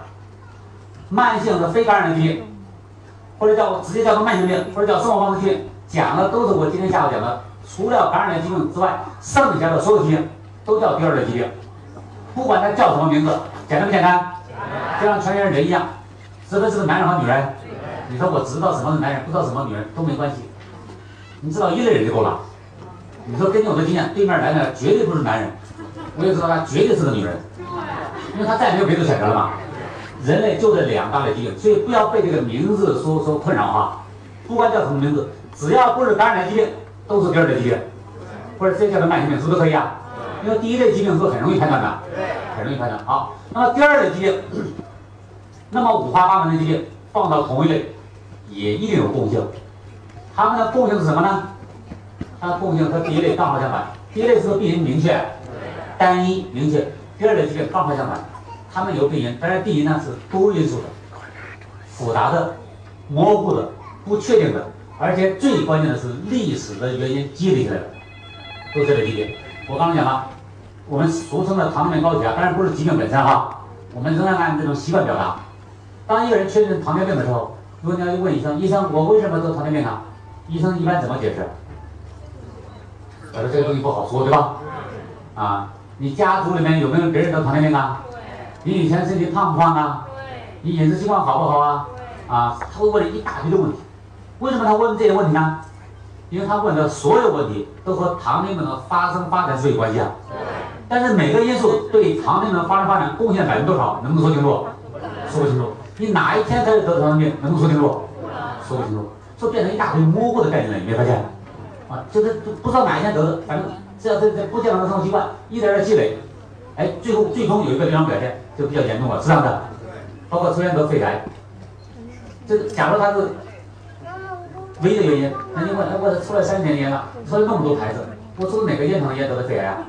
我抽了几几几几支烟得的肺癌啊？能不能说清楚啊？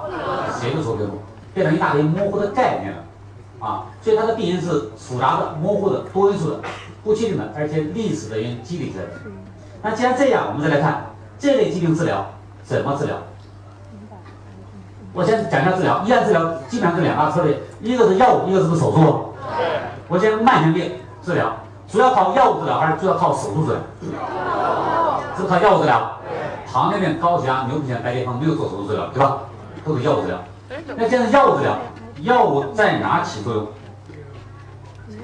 那这这个治疗疾病只有两个环节。我们知道治疗感染的疾病，药是在消除病上起作用。治疗慢性病，药物在哪起作用？嗯？我们来看这两个。治疗疾病只有两个环节，一个消除病因，一个修复结构。所以治疗慢性病的药物在体内，只有这四种可能性。第一个消除病因，但是不修复结构；第二个呢，修复结构，但是不消除病因；第三个呢，既消除病因，又同时可以修复结构。第四种可能性，既不消除病，也不修复结构。治疗慢性的药物在体内只有这四种可能性，是哪一种可能性？啊？对了，我知道还有很多人没有回答。但是心里觉得也应该是第四种，但是不敢回答。为啥不敢回答呢？如果要回答第四种的话，意味着这个药还有没有治疗价值？没有任何治疗价值。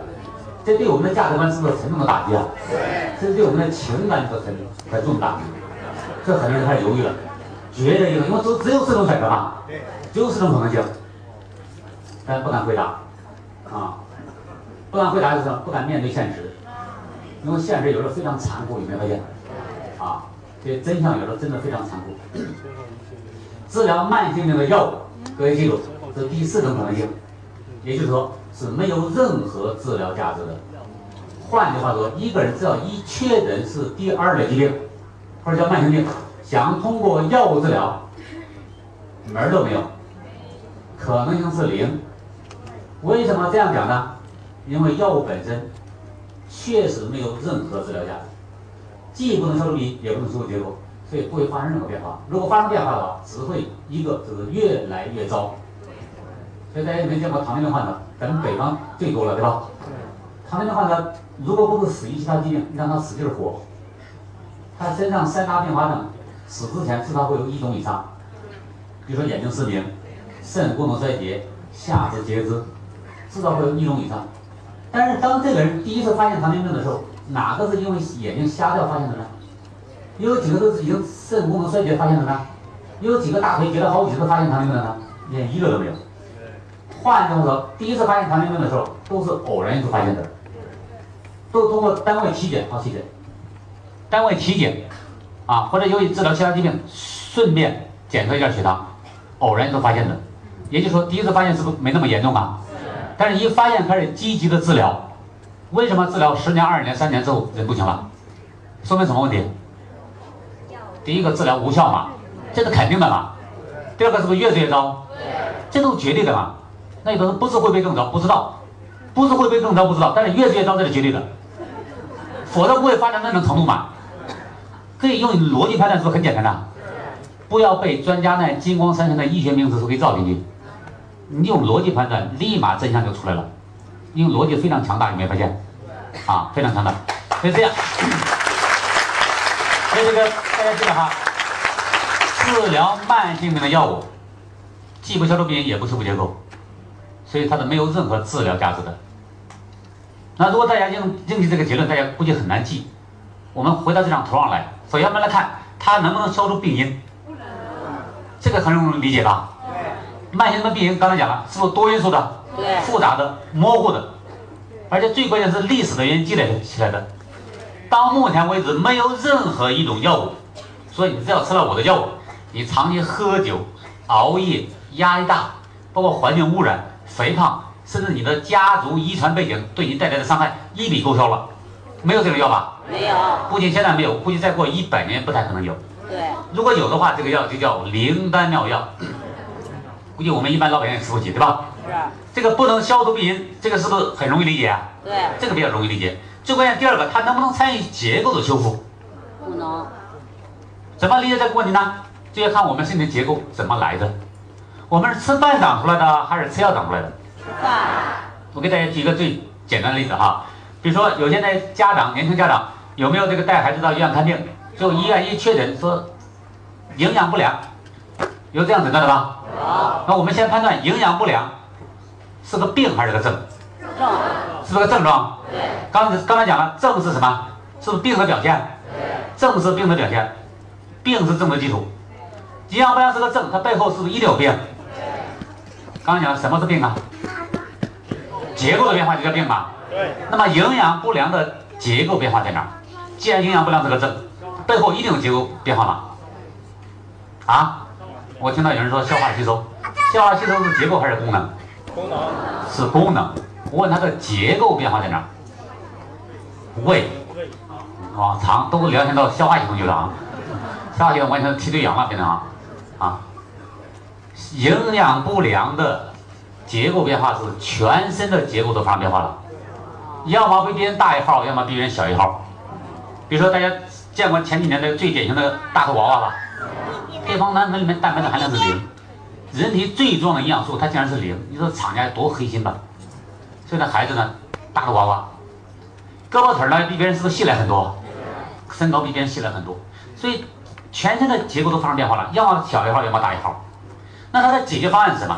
如果医生确诊是营养不良的话，有没有那个糊涂的家长说，那个医生，你看给孩子开点什么好药？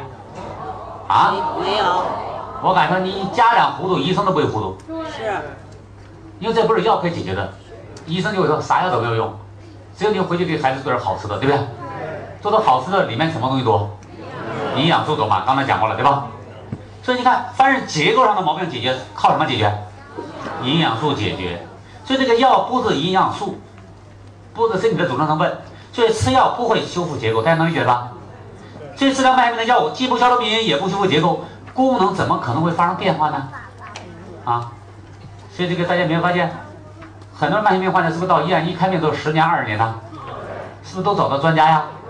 如果这样讲的话，我想问大家一个问题：治疗慢性病还有没有专家？啊，不可能有专家。尽管医院到处都是专家，但是那个专家纯粹是市场经济的产物。大家想想，专家应该解决问题的高手啊！我是糖尿病、内分泌的专家，但是我一辈子没治好过一例糖尿病患者，现在还理直气壮，这病全是他治不好，但是我就是这方面专家。大家想想，荒唐不荒唐？这个逻辑都非常荒唐啊！如果一个人光懂得这个的话，你可以省大量的钱。我给大家举一个最真实的例子哈，我是军事医学科学院博士毕业的。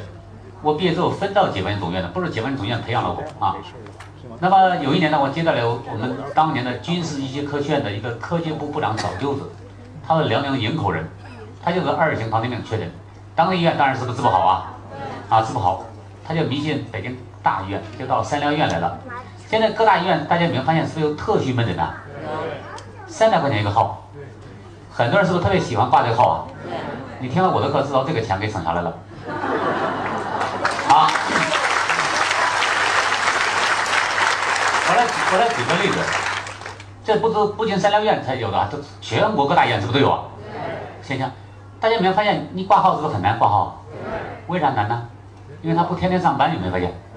他顶顶多一周上两个半天儿特级门诊号，星期一上午、星期四上午，每天上午挂十个号，但那些专家一一个月都挣一两万。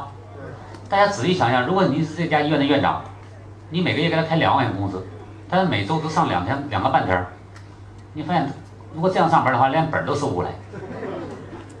劳动法规定，一个人每天要工作八个小时，每周要工作五天，从来没有人想过，哎，他怎么只有星期一上午上班，星期四上午上班？那几天到哪去了？没有人想过，有没有发现？你说那几天到哪去了？啊？到别的医院去，到别的医院吃里扒外，你更不干了吧？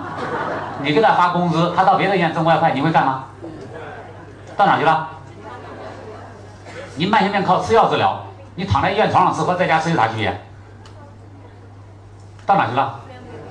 普通病房值班去了。那个号只有三十块钱一个号，改到了星期一上午、星期四上午的，他跑到特区门诊大楼值班去了，这个号就涨到三百了。你有没有发现？你到医院看病是看这个医院的建筑物的，还是看医生的智慧的？啊，看建筑物的。那怪不得会上当受骗。很多人为什么小看我们？就是我们没有待在伟大的建筑物里面。你是看这个人的医生的智慧的。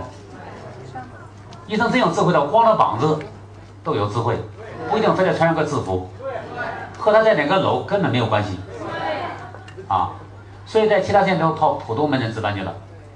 如果普通门诊三十块钱那个号都没治好，改到星期四上午、星期一上午跑到特级门诊大楼值班了，然后挂号费一下子涨了十倍，能不能治好？为啥不能治好？你发现还是这家医，还是这家医院，还是这个医生，还是这个智慧，还是那个药房。唯一发生变化的是挂号费增加了好几倍。这个挂号费多和这个治疗的效果有关系吗？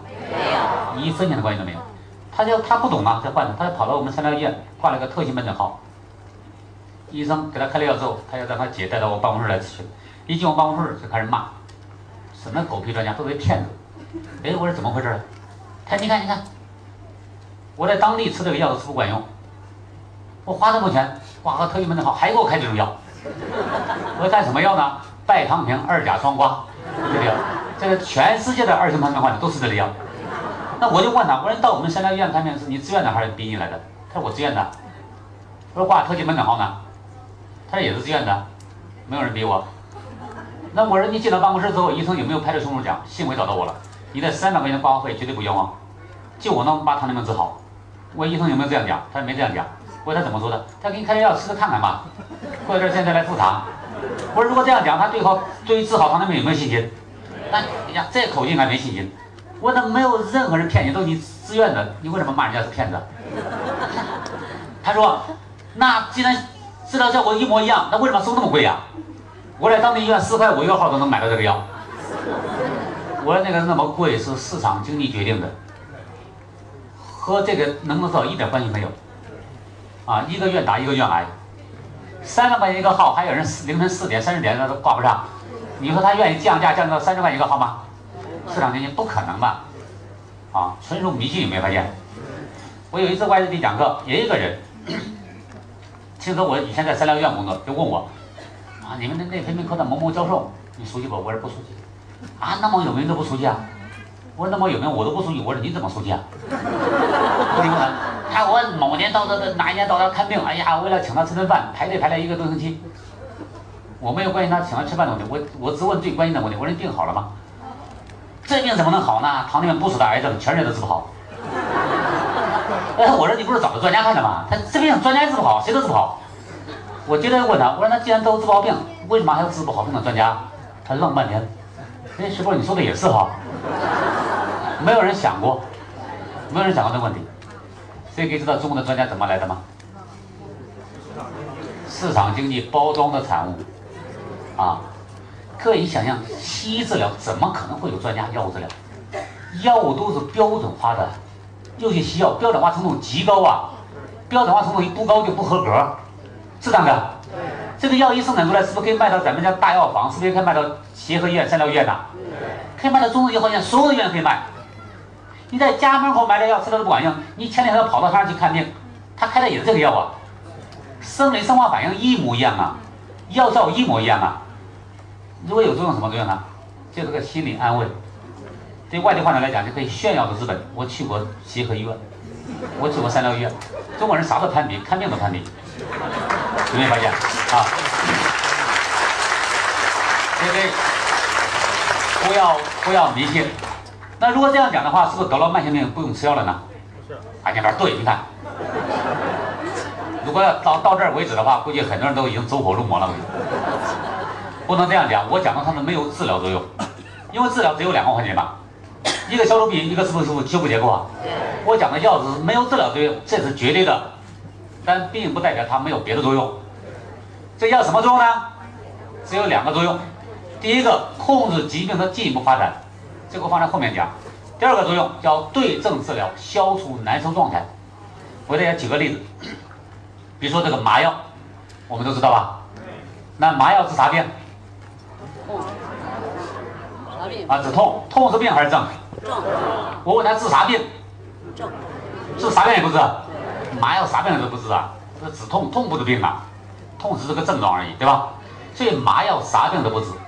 如果我们要知道麻药啥病都不治，明天去要做手术的时候，你能不能跟医生讲？我刚听过石波讲课，麻药啥病都不治。你不不用吃麻醉师了，别给我用麻药了，把这钱给我省下来，肚子上随便拉。你敢不敢？你不敢，为啥？哎，对了，疼痛是个正常的生理反应。如果不用麻药麻醉住的话，光疼就会把人疼得休克过去，疼就会把人疼死，能理解了吧？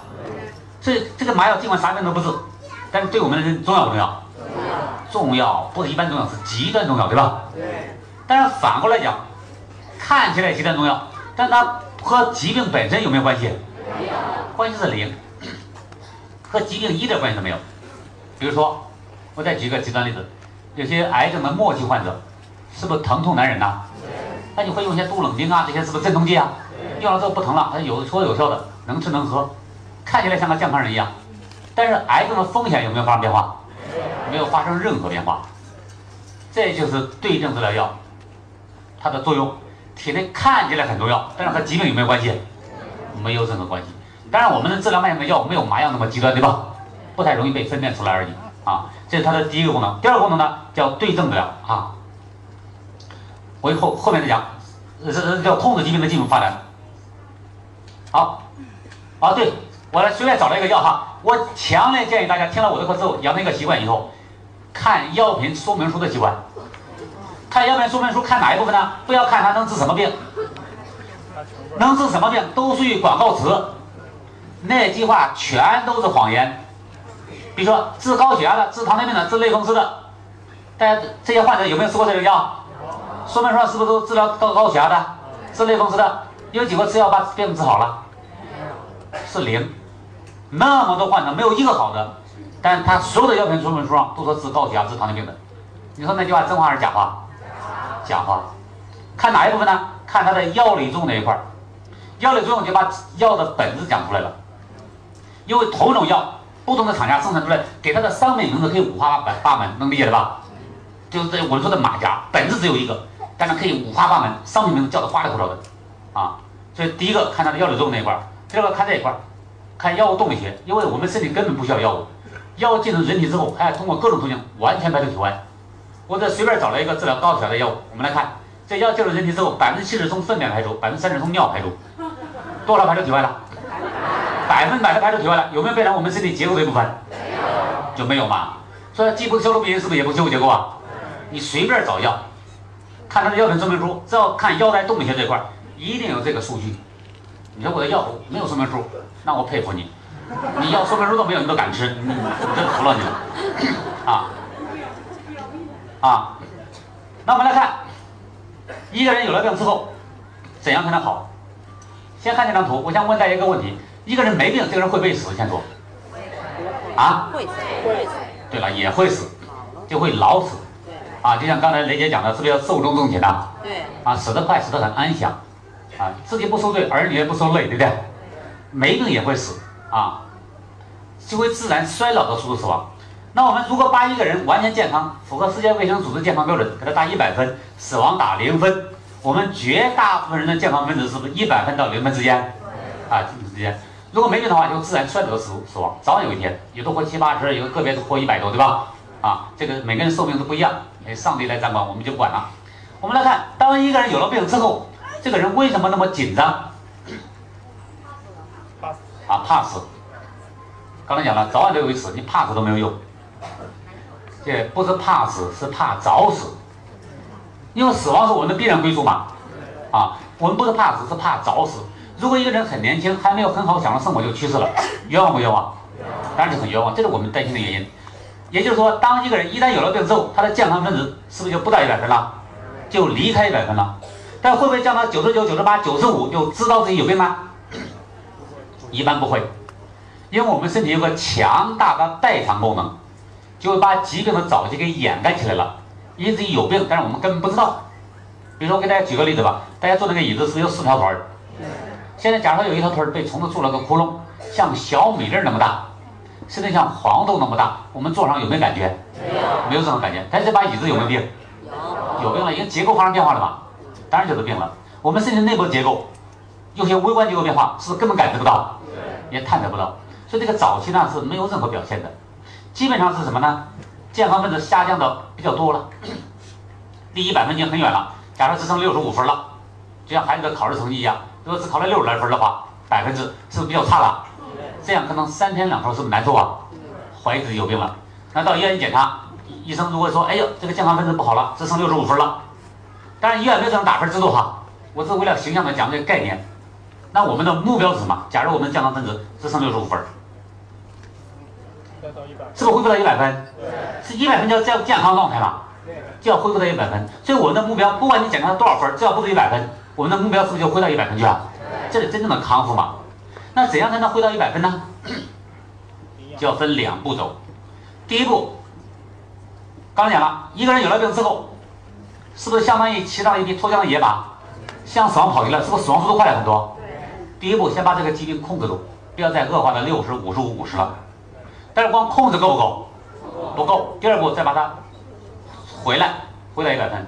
所以任何疾病治疗分两步：第一步，控制疾病的进一步发展；第二个，是不是完全康复？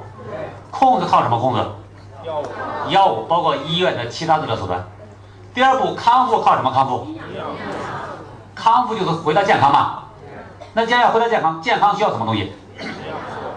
健康需要四样东西：愉快的心情、适量的运动、充足的睡眠，是不是均衡的营养？这世界卫生组织给我们讲的健康四大要素。这四大要素是不是都重要？但相对来讲，哪个更重要？对了，均衡的营养最重要，因为均衡的营养是健康四大要素的物质基础。没有均衡营养，健康其他要素作用就是零。这个不是用我们我们卖纽崔莱营养素才讲营养的重要性，因为这就是客观真理。我有一次讲完课之后啊，当然我讲那个做培训，有了这个患者上来分享，哇，这个这个吃了纽崔莱起死回生，你基本上都都对医院绝望的人吃了纽崔莱嘛。那当然这现在很是不是很神奇啊？但有个中医呢下来呢，就给我讨论这个事情。在石博士实际上中医特别深。举了很多例子，我说我相信中医几千年历史了，是不是博大精深呐？我说我相信啊，他讲他针灸啊也是手到病除，怎么怎么样？后来我问他一个问题，我说假如现在给你一个患者，这个患者一个月没吃东西了，已经瘦到皮包骨头了，给你针灸和点穴还有用没用？没有。他说肯定没用了。我说为什么？他说人有胃气则生，没胃气则死。翻翻译成大白话就是这个人能吃就能活，不能吃就不能活。吃啥的，喝啥的，是不是还是营养素的？所以你得先吃饱了，喝足了，那些东西才有意义啊。愉快的心情是不是很重要？对。但是你吃饱了饭了，你没吃饱饭，愉快的心情有用吗？你这半个月都没饭吃了，你还叫燕宁，你不能愁眉苦脸的，你乐呵点他笑得出来吗？一个人如果半个月没吃东西，每天还乐呵呵的，我感觉他都不是真正的乐观主义，你看都已经饿傻了。已经不知道好歹了，对不对？这人强调运动很重要，你看别老躺在床上，出去跑两圈，回到操场。他半个月没吃东西，他有能量跑吗？他能扶着墙站起来就不错了，你没发现？这人现在一定要一定要早点睡睡觉啊，不要熬夜，十点钟上床睡觉，做个好梦。他会不会做好梦？我感觉他这一做梦就有要饭，有没有发现？对。是不是只有吃饱了喝足了那东西才有意义啊？是。是它的物质基础嘛？就像我们看到外面建筑物，每个都很伟大，对吧？好，谢谢大家哈。那些伟大的建筑物真正起作用都是地基，有没有发现？你没有地基，什么都不存在。营养素就是这个概念，你不要低估我们一日三餐，对吧？啊，你吃得好，身体就好；吃得不好，身体就不好嘛。它是健康的物质基础嘛。我今天在一块吃饭，然后跟雷姐和几个领导人讲，你看中央首长前天是不是又去世了一个？这段时间去世了三个吧？从乔石啊，还有谁啊？从万里啊，谁啊？啊，这个谁又去世了一个？他们中央首长平均寿命都九十岁以上，动不动活到九十九、一百多一点，对吧？是。中国老百姓的平均寿命只有七十三、七十四岁，也就是说他们比我们多活一代人的时间，二十多年吧，整整一代人。他们为什么活得长啊？他吃得好嘛？谁都知道他们是特供，他们都不说，还都否定，这都知道他们是特供。吃的好，吃的安全，是不是身体好啊？对，这多简单的道理啊，对不对啊？你得吃的好，身体才好嘛，对吧？所以很简单，它是个物质基础，物质基础，没有它做物质基础，什么都不存在，对吧？是啊，所以这个这次这个我讲的，相对基本来讲，是不是营养素药物之间的关系？对。相对基本来讲，营养素药物它们两个互相排斥对立的关系，还是互相合作和支持的关系？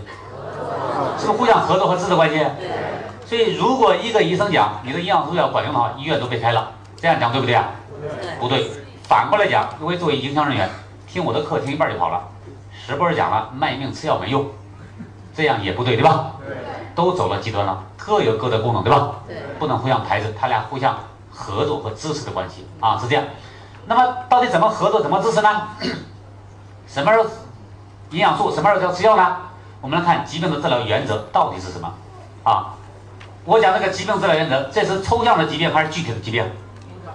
是不是抽象的？任何疾病治疗原则就这么三句话：急则治其标，缓则治其本，标本兼治。什么叫急则治其标呢？如果这病情很紧急、很凶险，先治标。说大白话，就让人先活下来再说。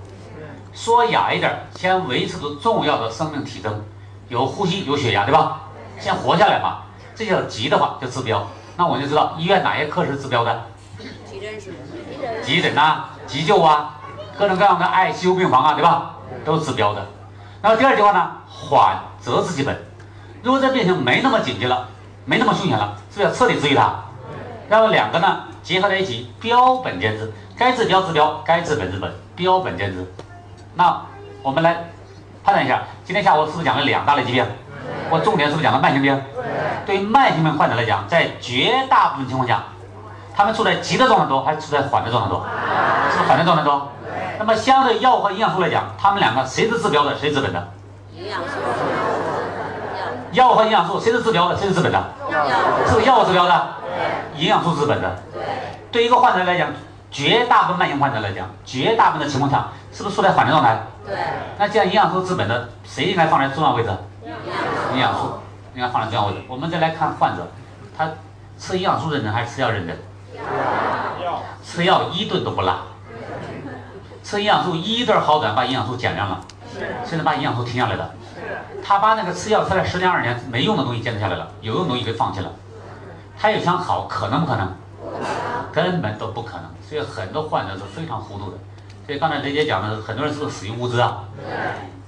原这句话原话是前世界卫生组织总干事再前一任的，叫中岛宏博士，日本人讲的。他很多人不是死于疾病，而是死于无知。我第一次看到这句话的时候，我就愣了一下。我说是不是对患者不公平啊？经过这么十几年、二十年的实践，我发现，我在看到这这句话的时候，我举双手赞成。很多人确实死于无知，所以安利提供这样的平台是非常有价值的。你不要说花了五十块钱，他花五百块钱就死所以我我经常讲，一个家庭里面安利的元素越多，这一家人就会越健康。我见过严重的慢性病患者康复的，癌症患者长期活下来的，就安利里面多，完全见不着酒啊！所以不管对安利怎么评价，你要听安利的课，对你一定有帮助，一定有帮助啊！好，这是它的理论部分，理论有没有问题？理论没问题，一定能指导实践吧？对。啊，我经常讲那个例，讲那个概念，大家不要迷信，听我的课就非常简单。一个患者到医院看病。我不说诊断部分，讲治疗这部分啊。不管你什么病，在医院治疗，对医生来讲是他的医疗实践活动。如果你没看好，你糖尿病、高血压、牛皮癣、类风湿都没看好，哮喘、癌症都没看好，对医生来讲就是他的医疗实践活动的失败。那他这个医疗实践活动怎么来的呢？他是不是学了一大套医学理论来指导他？如果医疗实践活动失败的，说明他的医学的医学理论对不对？全都是错的。你不管这医学理论听起来多金光闪闪，听起来多高大上，你多听不懂，全都没有任何意义。因为这个理论如果能正确的话，一定能解决实际问题，对不对？实践那么多患者，所有的患者都证明实践是失败的，说明他的理论一定是错误的。很多人学这个理论学到博士的都混成专家了，啊，有没有发现？我觉得很在中国是非常奇奇怪的一个一个一个社会现象。如果不是医疗行业，大家想，如果在别的行业，你是个木匠，学木匠，一辈子没做好过一个凳子，你最后拿个鲁班奖，你说荒唐不荒唐？啊，在医疗行业中很多这样。哎，医学理论一定有问题。这个理论如果没问题的话，一定能指导实践，对吧？对。我给大家看几个实践的例子。好，这个这个最典型。啊，这个是一个肾病综合征的患者。我们知道是肾病综合征典型的第二类疾病吧？慢性病啊。他到我们三疗医院来住院。我们知道第二类疾病是不是对症治疗的？对症治疗。那么好转的时候是不是又出院了？但是并没有彻底的好，那就会反复嘛。第二次反复又严重了，又来住院来了。又来住院呢，他又换了一个专家。这个专家给的治疗方案刚好相反和第一个专家。这个家长就迷糊了。同样的孩子，同样的疾病，在同一家医院，治的不同的医生，治疗方案竟然完全相反，是不是一定有一个至少有一个错误的？他要找到老乡，是是讲他的困惑。他老乡说：“我给你找个人去咨询一下吧。”把他介绍到我这儿来了。来到办公室之后呢，我就问怎么矛盾的。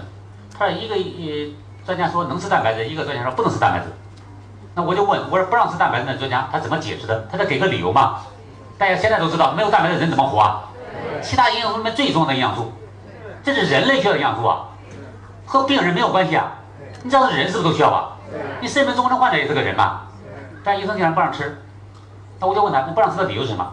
他说，医生说了，孩子肾脏上有个漏斗，吃了个白色都漏走了。大家知道肾病综合症患者是不是尿里面蛋白流失非常严重？哎，我说这个比喻是非常形象的啊。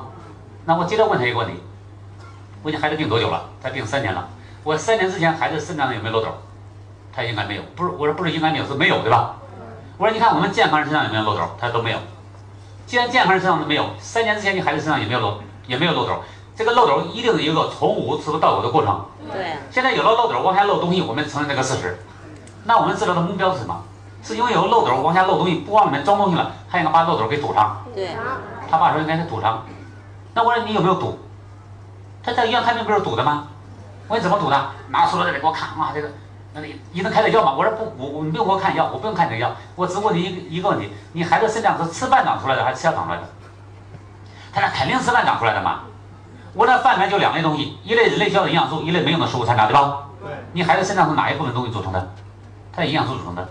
那现在要修补这个漏斗，拿什么东西修补的？他应该拿营养素。我说医生有没有给你开营养素？他看完，那医生怎么不给我开营养素啊？我说医生开不出来营养素。因为医院就是卖药的地儿，就像我们只卖营养素不让卖药一样，是不是术业有专攻啊？你在我这儿开不到药，你在医生那开不到营养素，那营养素我只有我这儿有，我医院没有，啊，你要开药的话医院有，哦，他那咋办呢？我咋办？吃营养素嘛，对吧？啊，给他开了一个营养素，他接着问了一个问题，啥时候有效啊？患者到医院看病不敢问医生啥时候有效，我经常讲，患者对医院相当宽容。对我们相当苛刻，有没有发现？啥时候问我啥时候有效？大家判断一下，吃了营养素啥时候有效？好了有效，好了。啊？吃到好了，吃到好。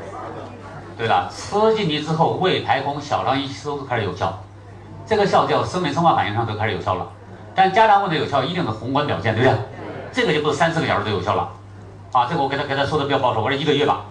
他愣半天，我说怎么了？不会那么快吧？我心里想，你每天吃三十三十个小时都有效了。我跟你说，一个月已经相当保守了，对吧？我说怎么了？他说我看到很多病那个那患那个那病友啊，多少年都没动静。大家知道慢性病如果在医院多少年没动静算好的了，对不对？对。没有恶化就好。我说你这晚回去吃去吧。所以他吃了之后呢，给我发了一个传真，啊，不是今天的哈，来讲一下，后面看不清。首先讲一下这个哪的人啊，怎么认识我的？今年三月十三号到三疗医院住院，查尿蛋白是八克，我们健康人尿蛋白是零，就二十四小时蛋白定量哈。最荒唐后面这句话，肾功能正常，知道荒唐了吗？知道医院查查的功能还是查的结构？啊？尿流失蛋白质八克了，肾功能还是正常的。还有人向我咨询肝病、肝硬化，好在肝功能还正常。都肝硬化都快死了，肝功能还正常呢？怎么可能呢？你说查的肝功能还是查的指标？查的指标嘛，都水肿了，流失那么多蛋白质，既然说肾功能正常的，三疗院能检查指标啊？荒唐不荒唐？所以你听我的课值不值啊？当然就值了嘛！啊，看这个，钙钾偏低，我们我们整个泌尿系统是维持体内水盐代谢的，矿物质代谢紊乱了，蛋白质流失那么严重了，竟然肾功能还正常，怎么可能？啊，白蛋白二十四点四，总蛋白四十三点四，都偏低，用甲羟通激，甲羟是什么药？激素嘛，激素是啥病？激素啥病都不治，激素典型的万金油。所以这个病如果用上激素之后，这个病基本上就不可能治愈的啊。然后通过谁谁三甲医院谁谁到我这儿啊，四月十一号开始用纽崔莱，四月十七号查去了，我跟他讲的时候一个月？他急的是一星期查去了，结果什么尿蛋白是零点三克，三甲医院住院是八克（括号二十四小时蛋白定量），现已转阴，钙钾原来偏低，现在钙钾都正常了，生化指标白蛋白二十四点四涨到三十三点五，总蛋白由四十三点四涨到三十三点五，现已正常。问我下一步怎么办？大家说下一步怎么办？为什么要继续吃？对，它有用嘛？有用就需要继续坚持，对吧？没用就需要调整和改变。我们看患者是怎么做的，吃药吃十年、二十年，是不是吃不好？现在恶化，天天吃，没用的坚持下来了，把有用的给停下来了。他整个原则刚好弄反啊，所以这个很简单，有用的继续吃嘛，没用才需要调整，对吧？啊，很简单，这个。这个就管他了啊！这是个类风湿患者，北京市电信局的一个职工，在宣武医院看专家后看了四年，当然这些病都是越看越糟哈。沉江非常严重，两个手变形了。这个专家跟他说，要么终生服用激素，要么做手术。做手术能治疗类风湿吗？不能。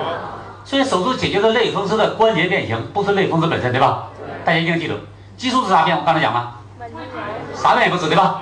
是一个对症治疗药物。这个女孩子很年轻，她用激素之后会引起脂代谢紊乱、水牛背啊、满月脸啊、股骨头坏死啊，是这样的一大堆东西。他知道这个是不是开始对医院绝望了？啊，通过熟人找到我了，吃纽崔莱营养素，四个月之后再去复查，所有指标全部正常。啊，这个这个我就我就辅导的太多了啊，这不是什么神奇的事情啊。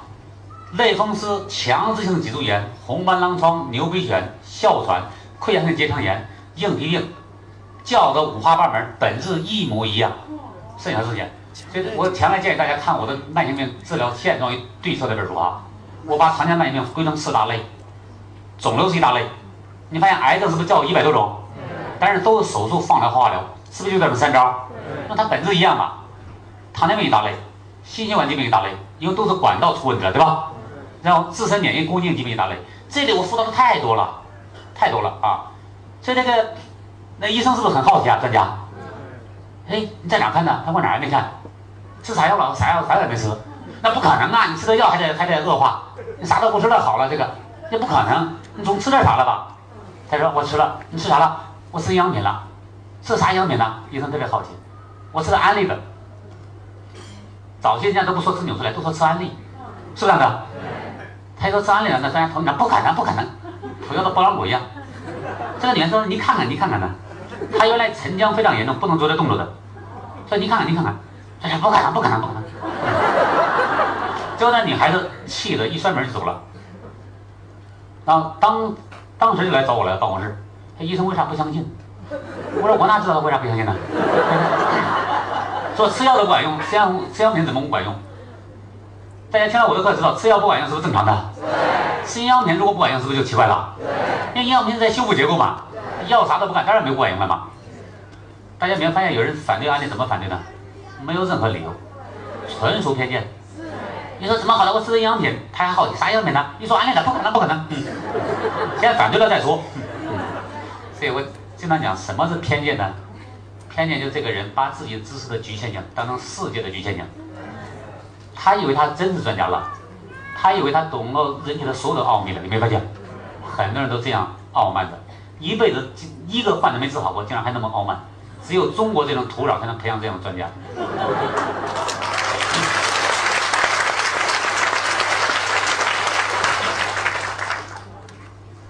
啊，给大家最后再看一个，这个更玄乎。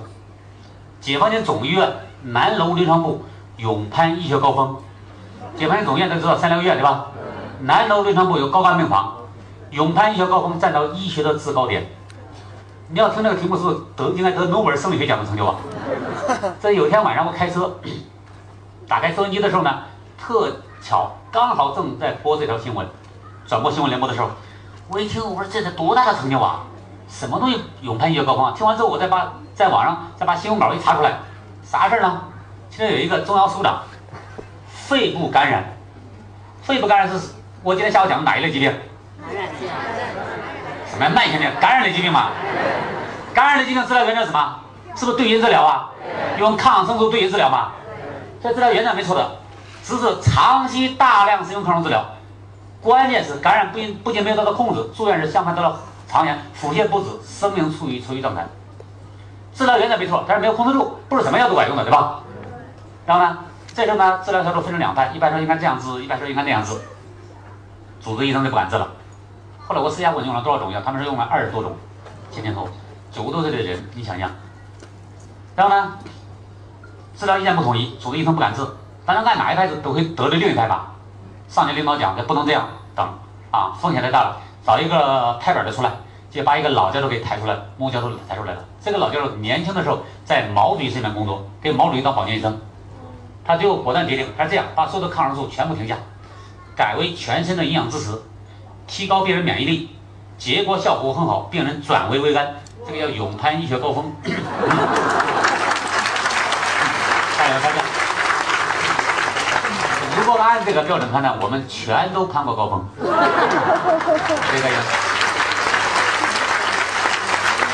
所以大家不要低估自己，也不要高估别人。这是我们辅导的，都是我们的亲朋好友，都不是什么伟大的人物。再一个呢，我们呢也没有新闻报道的任务，每年递的几篇这个的表扬稿，在什么级别上我们没这种任务，啊，但是我们做的工作意义是非常非常重大的，啊，非常重大。我们一个人积极推广健康概念，也可能拯救一个家庭，甚至十个家庭都不止啊。好，这是一个。那么下面呢，我把我今天下午讲的重点复习一下啊。我刚才讲了，如果不复习，很多人会走火入魔。啊，来，我们来复习一下。我今天下午讲的重点是什么？结构功能。哎，太棒了，太棒了！我雷姐，咱们这个团队这个科学素养非常高。我在杭州讲课啊，他是楼上楼下，一千两百多号人。我问了同样的问题，我讲的重点是什么？有一大半以上的回答的营养素、药物与疾病之间的关系，让我很失望。嗯，那这个标题那不是重点。重点是结构与功能的关系，它俩什么关系？对了，结构决定功能，功能反映结构的状态，对吧？就这么两句话，大家一定把它当成口号记下来。结构决定功能，功能反映结构状态，这是自然界最伟大的法则之一，对吧？那我今天下午讲的呢，是这个伟大的法则在医学上的应用，就讲到疾病的本质到底是什么，对吧？那什么是疾病呢？是在病因作用下的身体结构的破坏，进而导致生理功能的变化或丧失叫疾病。我再重复一遍哈，所以这疾病是在病因作用下的身体结构的破坏，进而导致生理功能的变化或丧失叫疾病。这里面有几个环节？是不是三个环节？第一个先有什么东西？一定有病因，任何疾病一定有病因。所以医学上专门一个病因学，对吧？医学上一定有病因，没有病因不可能有病。但光有病因够不够？不够，它一定对身体造成结构上的破坏，对吧？这样才可能造成疾病。这有病因，有结构的变化，是不是还有个功能表现？功能表现这三个，那病要好怎么好？要逆着这个逻辑关系式再往上头找啊！我发现上头只有两个要素，第一个是病因，第二个是不是修复结构？所以任何疾病的治疗就围绕这两个方面治疗。所以你花的钱，如果没用在消除病因上，也没有花在修复结构上。这个病是不可能发生变化的，如果发生变化，只有一个方向，就变得更糟，对不对啊？这我讲了人的两大类疾病，重点是不是讲了慢性病？对。啊，讲慢性病的时候，我对中国的目前的医疗现状是完全否定态度。我不是说医院不重要，是这种的模式白白增加了老百姓的负担。啊，我在微博上也关注了很多，他们假冒假的还一改呀，讨论那个方案稿，那个方案稿。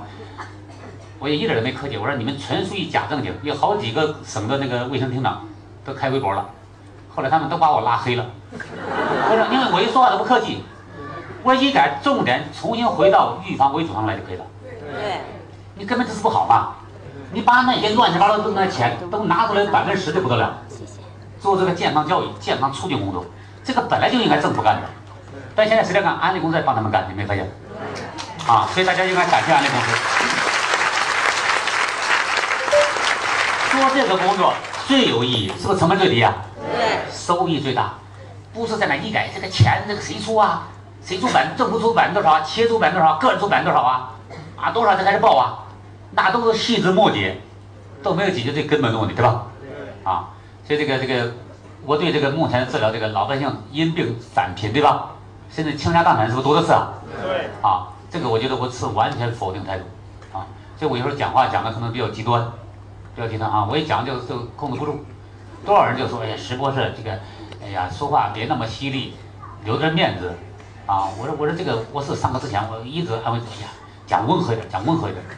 但一讲呢，发现很多人呢，你来听我的课，你信任我，你花了钱，花了时间，我要不讲实话吧，觉得对不住你，啊，对吧？所以这个一讲呢，就开始讲讲真话，讲真话，很多人就没有勇气来接受这个东西。但是事实有时候确实太残酷了，啊，这没办法的事情。所以当然，我我我也不不希望大家听了我的课之后，从一个极端走到另一个极端。以前现在听了我课知道慢性病的药物有没有用？有没有治疗作用？治疗作用，我说治疗有没有？当然没有任何治疗作用吧。你天天吃，年年吃，吃了十几年，极端不极端？非常极端。但以前为啥不知道极端呢？你没听过我的课嘛？你听了我也知道极端了。但你听了我的课之后，你不能跑到另一个极端，说以后我再也不吃药了，只吃营养素，这个就麻烦了。所以我只是希望把大家往回拉一拉，你不能从一个极端走到另一个极端。我希望大家听了我的课之后有一个平衡的智慧，该吃药吃药，该加强营养加强营养，对吧？他们俩本来就没有冲突。你千万不能听了我的课之后，我把整个医疗体系否定掉了。可以不要医院了，不是这样的。医院还有很多其他功能，不是我两个小时可以表达的。这个社会现在如果突然没有药、没有医院，我们冒的风险更大。但是反过来讲，如果你把你的健康完全交给他们，冒的风险是不是也很大？所以自己要有这种健康的知识概念。像这样的聚会的话，哦，刚才听雷姐讲，是不是还有各种各样的健康培训班啊？都应该积极的参加。对，你的健康元素越多，你家人就越健康。你是要一定好很多，好不好？好，我就祝福大家啊都健康，同时呢也担当一个健康使者的身份，对吧？传播健康知识。好，谢谢各位啊，再见。呃，我讲了一个最核心的概念。就是自然界一个最伟大的法则，结构与功能相统一这个法则。那么昨天晚上我讲的是，主要是这个法则在医学上的应用。呃，各位做医生，好，谢谢。